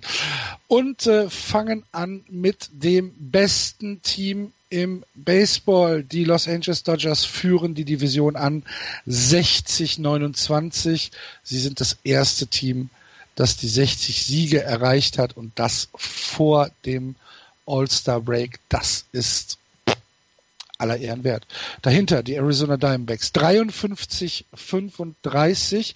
Die Colorado Rockies haben ein bisschen abreißen lassen müssen. 51, 39. Die Padres 38, 49 und die San Francisco Giants 34, 55. Bei den Los Angeles Dodgers, habt ihr das mitbekommen, heute Nacht ähm, äh, im Seventh Inning Stretch. Nee. Ja. Da war, die machen ja dann immer hier Publikum-Shots. Und da war die. das habe ich gesehen. Oh. Das war Special Interest. Genau, sehr, sehr Special Interest ähm, war dann halt so eine, so eine, ja, eine Omi, die im Publikum war. Ähm, die, die Rally Granny heißt die in, in äh, Los Angeles, ist also anscheinend da so, ein so ein Faktotum im, äh, im Stadion der Dodgers. Ähm, und äh, die war halt am Tanzen und die Kamera fängt sie halt ein und äh, das Publikum applaudiert und äh, äh, ja, dann hebt sie halt ihr T-Shirt hoch. Und dann schwenkt die Kamera weg. Und das, du hast halt wirklich dieses von 43.000 Zuschauern. Hat man, man hat es hören können. Es hat, es hat, es hat wehgetan, körperlich. Es war ganz schlimm. Ich werde auch heute Nacht nicht schlafen. Ähm, wir müssen über Cody Bellinger reden. Ja, dann mach. Ach so, ja, weil ich, ich hatte vorhin schon kurz angesprochen. Aaron Judge ja mit 30 Home Runs, äh, wirklich eine fantastische Saison als Rookie, aber ich meine, er ist, äh, der Bellinger ist ganz knapp hinterher. Ne? 25 Home Runs jetzt, hat, ähm, was sind das, 11, 14 Spiele weniger, also dann auch um die 40 At-Bats weniger, wenn man das hochrechnet. Die wären jetzt im Moment Kopf an Kopf, was die Statistik der Home Runs angeht, mhm. hätte Bellinger von Anfang an gespielt. Äh, überragend, fantastisch, kann man, kann man nicht anders beschreiben ähm, wenn du wenn du so einschlägst. Also äh, das, hätte, das haben sich die die äh, äh, Dodgers wahrscheinlich äh, erhofft, aber erwarten konnte man das ja nicht. Allerdings, ähm, Cody Bellinger ist halt auch gerne mal ein Strikeout-Opfer, ne? Klar. Also er hat die meisten Strikeouts im, ähm, bei den Dodgers mit 85 und er hat ein Betting Average von 2,64. Das heißt, seine Play-Disziplin beschränkt sich im Prinzip darauf, Home Runs zu schlagen oder auszustriken. Ja, aber auch das verständlich, ne? wenn man äh, äh, in die Big, Big, League kommt und dann auch jeden Tag spielen muss. Der muss sich erst an das Tempo gewöhnen. Ähm, und das haben wir bei vielen anderen Rookies auch gesehen. Also ja, klar, das wird, da wird auch noch was getan werden müssen, vor allem in der Offseason. Im Moment einfach spektakulär was, was der Bellinger und dann auch der Sieger, was die beiden da veranstalten, das ist äh, aller Ehren wert. Ja. Und Cody Bellinger ist ja noch nicht so ganz so lange. Er kann ja die Plate-Disziplin lernen. Also er kann ja, im Moment ist er der Anthony Modest von den, von den, ähm, von den äh, LA Dodgers und er kann zum Artyoms Rotneves werden mit der Zeit. du liebe Güte. Lass uns lieber, ich möchte noch mal einmal gerade, es gibt erst vier Teams in der Wildcard-Ära, die es geschafft haben, so früh 60 Siege zu schaffen. Das waren die 2001er Mariners, die zwei, die 63 Siege da hatten zu diesem Zeitpunkt. Die haben es dann ja geschafft zu 115 Siegen insgesamt. Die 2003er Braves mit 61 Siegen und die 98er Yankees mit 61 Siegen. Und ähm, seit dem 1. Juni haben die Los Angeles Dodgers eine, eine, eine Bilanz von 27 zu 8. Ich glaube, andersrum haben es die Giants. 8 zu 27 würde ich jetzt sagen. Aber ihr hattet doch so eine Siegesserie zwischendurch. Fünf? Ja, nee, aber äh, was man bei der. Da war was los im Chat. Das stimmt bei uns. Da war was los. Stimmt nicht. Wurden, wurde jeden Morgen wurde gerechnet, hier nur noch 15 Spiele genau. hinter, hinter, hinter der Wildcard. Und jetzt haben wir schon wieder Spiele auf die Padres aufgeholt. Es sind nur noch fünf Spiele, die wir hinter den Padres zurück sind. Und dann waren Andreas und ich waren da ganz, also wir waren schon unterstützend unterwegs. Ja, aber schon so ein bisschen berührt auch ich werde die Ethikkommission aller Podcasts an aufgrund dieser, wenn, wenn WhatsApp-Leaks kommt, ne, dann werdet ihr Hörer, werdet da staunen, was da los ist, was ich ertrage. Nein, aber nochmal zurück zu den Dodgers. Was ich halt sehr, ähm, sehr interessant finde, ist, dass sie genau zum richtigen Zeitpunkt ähm, die Kurve bekommen haben, angezogen haben, während eben die Diamondbacks und Rockies ordentlich nachgelassen haben. Die Rockies hat man letztes Mal schon Jetzt die Diamondbacks mit, mit, mit einer sehr schlechten Woche, mit 3-7 aus den letzten zehn Spielen. Das heißt, jetzt haben sie sich ein Kissen gebaut von sechseinhalb bis neuneinhalb Spiele, ähm, Platz auf den ersten, äh, auf den, auf den ersten Platz. Also das haben aber, die richtig gut gemacht, aber, die, die aber, aber können wir, können wir doch mal bitte gerade drüber sprechen? Das, was die Dodgers im Moment machen, ist nicht normal. Also das ist ja, das ist ja keine, keine gute Phase oder was. Das ist ja außerhalb von jeder Diskussion 27 zu 8 in den letzten 35 zu spiel, äh, Spielen zu gehen. Sie haben übrigens seit dem 6. Juni gegen ein einziges National League Team mal ein Spiel verloren. Und das war dann San Diego Padres, aber das nur nebenbei. ähm, die, die Dodgers, die, Dodgers sind so gut drauf. Die Colorado Rockies zum Beispiel haben noch nie so früh in der Saison 50 Siege gehabt. Und trotzdem redet jeder darüber, ja, sie mussten total abreißen lassen. Die Arizona Diamondbacks hatten jetzt mal eine 3-7er Phase. Die machen trotzdem beide noch einen verdammt guten Job. Nur, dass die LA Dodgers im Moment vom zweiten in den fünften hochgeschaltet haben und einfach das ist so ein ganz kleines bisschen wie früher, ich, ich gucke gerade nebenbei Tour de France, wie früher, wie früher Lance Armstrong, wenn er, wenn er angezogen hat. Und Lance Armstrong ist genauso sympathisch wie die Dodgers, richtig. Gut. Das hab ich, ich hab, das war ein schönes Ping-Pong-Spiel zwischen uns beiden. Ich habe dir genau das habe ich dir überlassen. Du musst ihn auch machen, aber du hast ihn auch gemacht. Ja, natürlich. Dafür bin ich. Nein, aber ähm, ähm, was was halt auch ein bisschen untergeht, ist eben, dass du dass du neben dieser äh, ähm, Def, äh, neben der tollen Offensive, die sie ja auch haben, eben ja weiterhin mit Clayton Kershaw jemanden hat, der der auch alles weg äh, zu, zurechtschmeißt, kaputt schmeißt, was, was nicht bei drei auf den Bäumen ist. Das klappt ja alles relativ gut. Ähm, ich bin sehr gespannt, wie die Dodgers zur, zur Trading Deadline, was sie da machen werden. Denn, also, du hast eben Kershaw, der alles überstrahlt im, im ähm, äh, äh, in der Lineup, in, in der Rotation. Jetzt kommt aber dann eben ne, Wood, Maeda, McCarthy, Ryu, das ist alles okay, das ist alles nicht schlimm, aber es ist halt auch vielleicht verbesserungswürdig in einigen Teilen noch. Ähm, naja, Ryu ist mit, mit 4,21 der schlechteste. Ja, aber du, du Nee, das stimmt nicht. Kenta Maeda ist noch ein bisschen schlechter.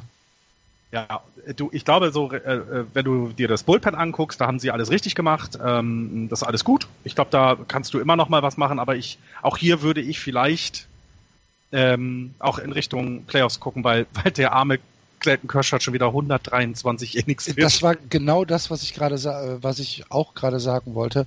Äh, Clayton Kershaw hat schon 18 Spiele gepitcht und 123 Innings. Das ist eine ganze, ganze Menge vor dem, äh, vor dem Break. Und dann, und dann reden wir in den Playoffs wieder darüber, dass er überbewertet ist. Dass er überbewertet ist und dass er zusammengebrochen ist. Ja. Aber er ist auf Pace 26 Siege zu erreichen. das wäre, das, das wäre ja. ziemlich atemberaubend, ja. Und äh, das ist halt eine ne Sache, also wo du eben von, davon gesprochen hast, das ist nicht normal. Mhm. Ja. das, das ist wirklich nicht normal. Ich habe mir noch mal, Entschuldigung, ja. Wenn der am Ende 250 Innings gepitcht hat und 26 Siege, dann, äh, dann ja, ja, aber das ist halt, das ist halt echt ein Problem, ne? Also ich würde ihn, ich würde ihn jetzt als Dodgers Manager würde ich ihn wirklich in der zweiten Hälfte ein bisschen schonen. Ich, äh, du musst es eigentlich tun. Also ja. du die Geschichte der Dodgers äh, in den Playoffs, ähm, der ein Hörer von uns hat das ja mal aufgelistet, da hatten wir letzte Woche schon drüber gesprochen. Die Dodgers sind halt in den letzten Jahren immer schlechter gewesen gegen äh, Teams, die über 500 sind. Ähm, und in den Playoffs sind Teams, die über 500 sind und da müssen sie was tun. Und du wirst es nicht schaffen, wenn du einen 250 Inning pitchen, gepitchten äh, Kershaw in den Playoffs hast, den du vielleicht auch mal an Short Rest bringen möchtest, weil eben mit, mit, mit Maeda McCarthy da äh, Pitcher sind, die eben nicht so dominant sind. Sie bräuchten meines Erachtens noch einen zweiten, also so ein Granky halt. Also ich will da jetzt nichts strapazieren, das wird nicht getradet werden, aber jemanden, der, der genauso oder der äh, ein bisschen an Kershaw heranreichen kann, der fehlt ihnen definitiv. Bei allem, dass sie ein Top-Team sind, um Gottes Willen. Ne? Also das ist nicht jetzt äh, durch meine äh, schwarz-orangene Brille geguckt. Das ist im Moment das beste Team im Baseball, das wissen wir, wir haben es gesehen, aber du kannst deinen Starting Pitcher nicht so verheizen. Sorry, es geht nicht. Ja. Run Differential plus 160. Die, ähm, ich habe mir mal angeguckt, gegen wen die Dodgers so gewonnen haben und wen sie verloren haben. Sie haben im Moment im, eine relativ starke Division, mal abgesehen von den Giants und den Padres. Aber die Rockies und Diamondbacks sind nach wie vor sehr gut. In der eigenen Division haben sie einen Rekord von 24 zu 17, die Dodgers. In der ähm, NL East, wo nur ein gutes Team rumläuft, haben sie eine ähm, Bilanz von 11 zu 3. Was mich am meisten beeindruckt hat, war ihr ihr Record gegen die NL Central, wo dann ja auch die Cubs rumlaufen, wo die Cardinals dabei sind und wo die Brewers dabei sind. Da stehen sie im Moment 19 zu 6. Das ist richtig gut. Und das ist dann auch das, was sie separiert von, von dem anderen, von den anderen, weil, weil die Arizona Diamondbacks stehen bei 10 und 8 gegen die Central, die Colorado Rockies bei 15 und 9. Und damit holst du dir dann natürlich dann auch die Vorsprünge. Und das ist, das ist richtig gut. Ja. Und dazu haben sie halt noch den ähm, den besten Heimrekord. Ne? Sie sind zu Hause fast unschlagbar. 38 und 11 mhm. stehen sie zu Hause. Ähm, Im im äh, Vergleich die Houston Astros, das beste Team aus der American League, steht bei 27, 18. Ähm, also 38, 11 ist schon, ist schon wirklich eine Hausnummer zu Hause. Und das, wo Vin Scully nicht mehr da ist. Und das, wo Vin Scully das nicht mehr da ist. Das ist ein bisschen frech.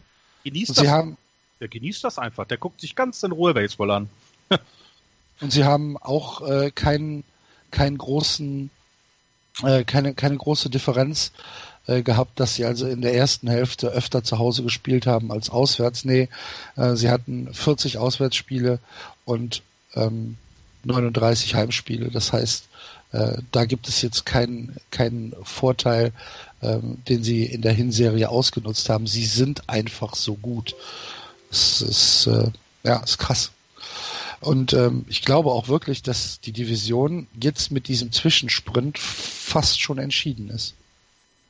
Sie haben alles dafür getan, dass sie sich in der zweiten Hälfte nicht so strecken müssen. Genau, ja. dass sie ein bisschen, wie, wie wir gesagt haben, dass sie mit Clayton Kershaw ein bisschen ähm, pfleglicher umgehen, als sie das bisher getan haben.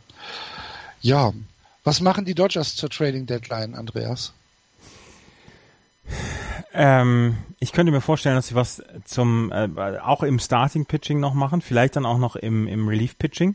Aber das äh, zum Beispiel auf den Positionen muss nichts gemacht werden. Also im, im Line-Up muss nichts gemacht werden, meiner Meinung nach. Ich glaube, dass in den anderen, in den anderen ähm, Positionen dann noch was gemacht werden kann. Aber ich glaube auch, dass die Dodgers in der Lage sind, ähm, eventuell sogar komplett ähm, ohne irgendwas zu machen durchgehen können, was ich mir allerdings nicht vorstellen konnte. Sie hätten aber ja. die Möglichkeit. Ich wollte gerade sagen, das ist das. Sie hätten die Möglichkeit, was zu tun. Ähm, und ähm, ich sage auch Starting Pitching. Ich könnte mir hier zum Beispiel so jemand wie Verlander äh, vorstellen, tatsächlich. So ein, ein, ein Rental Player, alles gut. Ähm, niemand, niemand wird den Trade sagen, oh Gott, dafür, ne, oder sonst was. Das könnte ich gut verstehen. Okay. So, dann äh, Diamondbacks und Rockies haben wir schon angesprochen, der vermeintliche, äh, das vermeintliche Abreißen lassen äh, auf einem sehr, sehr hohen Niveau. Wir reden davon, dass äh, die Diamondbacks den zweitbesten Rekord in der National League haben, äh, beziehungsweise in der gesamten MLB mit 53 Siegen und die Colorado Rockies mit 51 Siegen genauso viele Siege haben wie die Washington Nationals und auf dem dritten Schrägstrich vierten Platz in der ähm, gesamten MLB vom Ranking her sind und wir sagen, ach du liebe Güte, was haben die denn gemacht?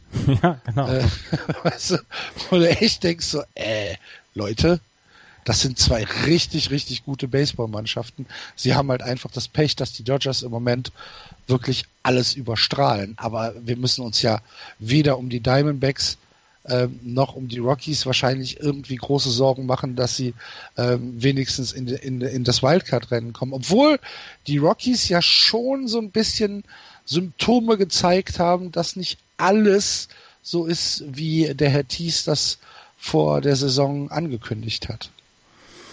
Wenn man, wenn du mir oder wenn mir jemand gesagt hätte, die äh, Colorado Rockies haben nach 90 Spielen 51 Siege, hätte ich gesagt, super so. Das, das passt alles so. Ähm, ja, sie haben tatsächlich so ein bisschen Zeichen gezeigt und ähm, sie haben, äh, das ist das Fragile an dieser ganzen Geschichte. Sie haben nicht das Starting Pitching, wo man sagen könnte, wir haben zwei oder drei Leute, die, die, äh, von denen du jedes Mal solide sechs, sechs, zwei Drittel, sieben Innings bekommst, maximal drei Runs kassierst. Das haben sie nicht. Sie haben eine absolut elektrifizierende Offensive, aber beim, beim Pitching hakt's halt im Moment und manchmal. Und ähm, das ist im Moment, woran es hakt bei den Colorado Rockies. Und das könnte dann dieser, diesem fragilen Gebilde dann tatsächlich eventuell ähm, dann auch noch mehr Probleme bereiten. Aber sie wollen was zur Trading Deadline tun, gerade auch im Starting Pitching. Und sie wollen natürlich dann auch äh, das so vertiefen, ihren, ihr Starting Pitching so eine Tiefe geben, dass sie solche Ausfälle dann besser handeln können. Und ähm, es geht in Denver, in der Höhe geht halt nichts über Pitching-Tiefe. Und da musst du alles äh, musst du alles hinten anstellen quasi. Und das müssen sie hinbekommen. Und wenn sie das hinbekommen, dann werden sie die Playoffs erreichen. Sie haben im Moment sechseinhalb Spiele Vorsprung noch vor den Chicago Cubs. Sollten sie einen 500er Ball äh, bis zum Ende weiter haben, dann werden sie höchstwahrscheinlich ähm, die Playoffs erreichen werden. Mhm. Ja, ich gehe auch davon aus. Es ist ja nicht so, dass ich jetzt sage, ach du liebe Güte, da passiert ja gar nichts mehr. Sondern ich gehe schon davon aus, dass sie das äh, tatsächlich auch bis zum Ende durchziehen. Wie sieht's mit Arizona aus, Florian? Das würde ich wie die Rockies sehen. Also die sind auch auf einem sehr, sehr, in einer sehr, sehr guten Saison unterwegs. Sie haben diese drei Spiele noch auf die Rockies. Ähm, spannend ist halt noch so, wenn es denn gegeneinander geht, wer sich gegenseitig ein bisschen Siege klaut. Ähm, nehmen wir mal die, die Cups als Sieger der Central. Auch da, die Diamondbacks sind für mich jetzt schon als einer, einer der sicheren Playoff-Spots in diesem Jahr. Ähm, ich traue den Brewers das nicht zu, dass sie bis zum Ende so viele Siege halten, dass sie dann dann irgendwie, wenn sie mal auf den zweiten Platz rutschen, die Rockies oder auch Diamondbacks äh, verjagen werden. Aber auch hier ist die Frage, was machst du zur, zur Trading Deadline? Ne? Was, was, wo, wo steigst du da für dich als Team ein? Ähm, deine, auch da, das, das Pitching ist ein bisschen die Schwäche bei den, bei den Diamondbacks. Ähm, auch da könntest du überlegen, auch noch was nachzulegen. Okay. Dann noch eine Geschichte äh, zu den Padres, die, die mich leider Gottes mehr hat lachen lassen, als es vielleicht gesund war. Äh, Will Myers, der ähm, in seinen letzten äh, 19 At-Bats einen Hit geschafft hat, also eins für 19, hat äh, zur Belohnung den Lead-Off-Spot bekommen bei den Padres. Haben sich gedacht, ja, gut, einen hat er ja getroffen. Dann äh, geht er mal auf Lead-Off. Und ähm, Andy Green der äh, Manager musste sich daraufhin wildesten Beschimpfungen äh, der Padres Fanbase äh, aussetzen und hat dann halt gesagt, die sollen einfach mal den Mund halten, ich weiß schon, was ich mache. Ja. Sehr gut. Und, äh, um das jetzt nochmal gerade zu vervollständigen, den San Diego Padres fehlen nur noch 27 Siege, damit ich meine Wette gewinne. Ja. Wird nicht passieren. Haben die Giants rechnen jetzt ein. Haben die Giants schon 27? Ja, haben sie, alles klar. Ja, 34. Ja. 34 Siege, Florian. Nur äh, fünf Spiele hinter den Padres zurück. Ich weiß, ich weiß nicht, was ihr da geht noch alles. Ich weiß nicht, was ihr mit den Padres habt. Naja, wir haben halt gesagt, die Padres sind halt eigentlich ein Double-A-Team. Ja, dann hast du ja Single A, High Single A Class jetzt ins Moment. Bei den Schlagzeilen äh, sind mal wieder ein anderer, also sind andere im Moment. Ne? Wir haben äh, äh, Barry Bonds seine Plakette im Wall of Fame gegeben oder am Wall of Fame gegeben. Ähm, bin da immer noch sehr gespalten, was diese Person angeht. Das ist mein großer, mein Weg zu den Giants gewesen damals, Barry Bonds, aber mit dem ganzen PED hat mich das alles sehr, sehr verstört. Ähm, aber er wird dort geehrt, er wird verehrt immer noch, auch in der Stadt. Also ja, haben sie ihn jetzt der Platte rangenagelt und ähm, ja, mehr gibt es zu den Giants tatsächlich im Moment auch nicht zu erzählen. Also es ist vieles nicht gut und ganz vieles schlecht. Und, ja, so warten wir jetzt das Ende der Saison ab und gucken mal, was wir so tun. Wer, wer könnte denn von den Giants ein Kandidat sein, äh, in einem Monat das Team zu verlassen? Johnny Cueto? Ja. Von aus. Ähm, das, was auch völlig in Ordnung wäre, ähm, wenn er dann geht. Ähm, das ist, glaube ich, so mit eines der größten Assets, weil äh, er immer noch ein, ein, ein Spieler ist, der, der deine Mannschaft verbessern kann. Und wenn du halt äh, äh noch, noch Lücken im Starting Pitching hast, dann könntest du sie mit Cueto auf jeden Fall füllen. Ähm, das, glaube ich, wäre etwas, was, was man beobachten könnte. Ansonsten steht eigentlich alles zur Debatte, außer Posey, Bumgarner, Crawford, so ich sag mal, das Pence ist, kriegst auch nichts mehr wieder, habe ich letzte Woche schon gesagt, da gibt's auch nicht viel Gegenwert. Ich glaube, sonst hören sich die Giants vermutlich zu jedem Spieler mal an, was, was dabei rumkommen könnte, ähm, was, was du, was du noch bekommst oder was du bekommst. Ähm, und dann schaut man einfach aufs nächste Jahr. Mehr ist da nicht zu sagen. Ist gar nicht hämisch gemeint. Die, die Franchise darf keinen Umbruch machen wie die Phillies. Die Franchise darf keinen Umbruch machen wie die Braves ähm, in den letzten Jahren, also seit 2010 war man erfolgreich wie keine andere Mannschaft.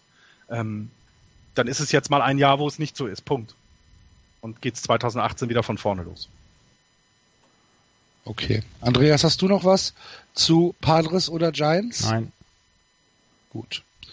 Ja, dann sind wir doch fast schon durch. Äh, eine Sache noch aus der Bundesliga. Ähm, Ryan Bollinger braucht noch genau 16 Strikeouts in den restlichen Spielen ähm, der Bundesliga, um den Bundesliga-Rekord äh, zu, äh, zu brechen. Ähm, er hat im Moment eine durchschnittliche Strikeout-Rate von 13 pro Spiel. Tritt jetzt in diesen Minuten gegen Stuttgart an. Genau. Ähm, das ist ja das ist auch nicht normal für Bundesliga-Verhältnisse. 13 Case pro, pro, pro Spiel im Durchschnitt. Ja. Das ist krass. Das ist wirklich krass. Sollte sich Chris Sale mal eine Scheibe von abschneiden. Ja, genau. Das wäre schön, würde er mal so ein ganz kleines bisschen Ehre im Leib verspüren. Genau. Sonst direkt DFA. Das wäre, ja, ja, ich finde auch. Auch als Erziehungsmaßnahme und als Zeichen an die anderen. Dass man mit solchen Minusleistungen einfach bei den Red Sox nichts verloren hat.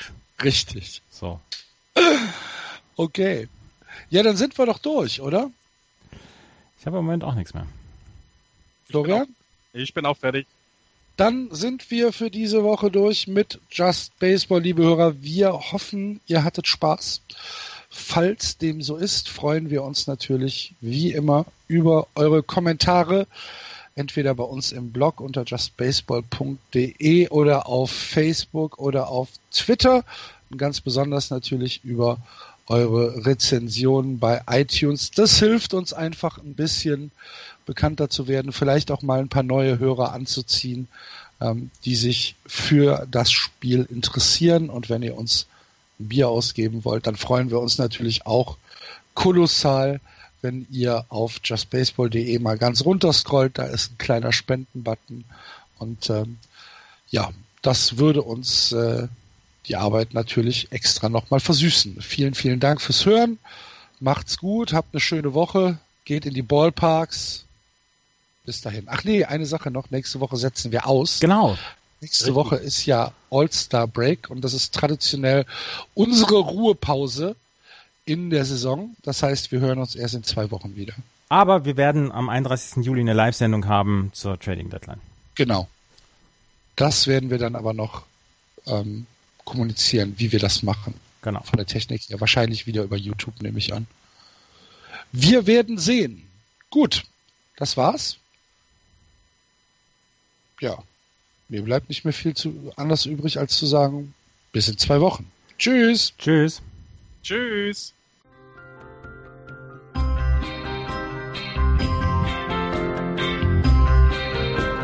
Das war Just Baseball. Ihr findet uns auf justbaseball.de, bei Facebook, bei Twitter und natürlich bei iTunes.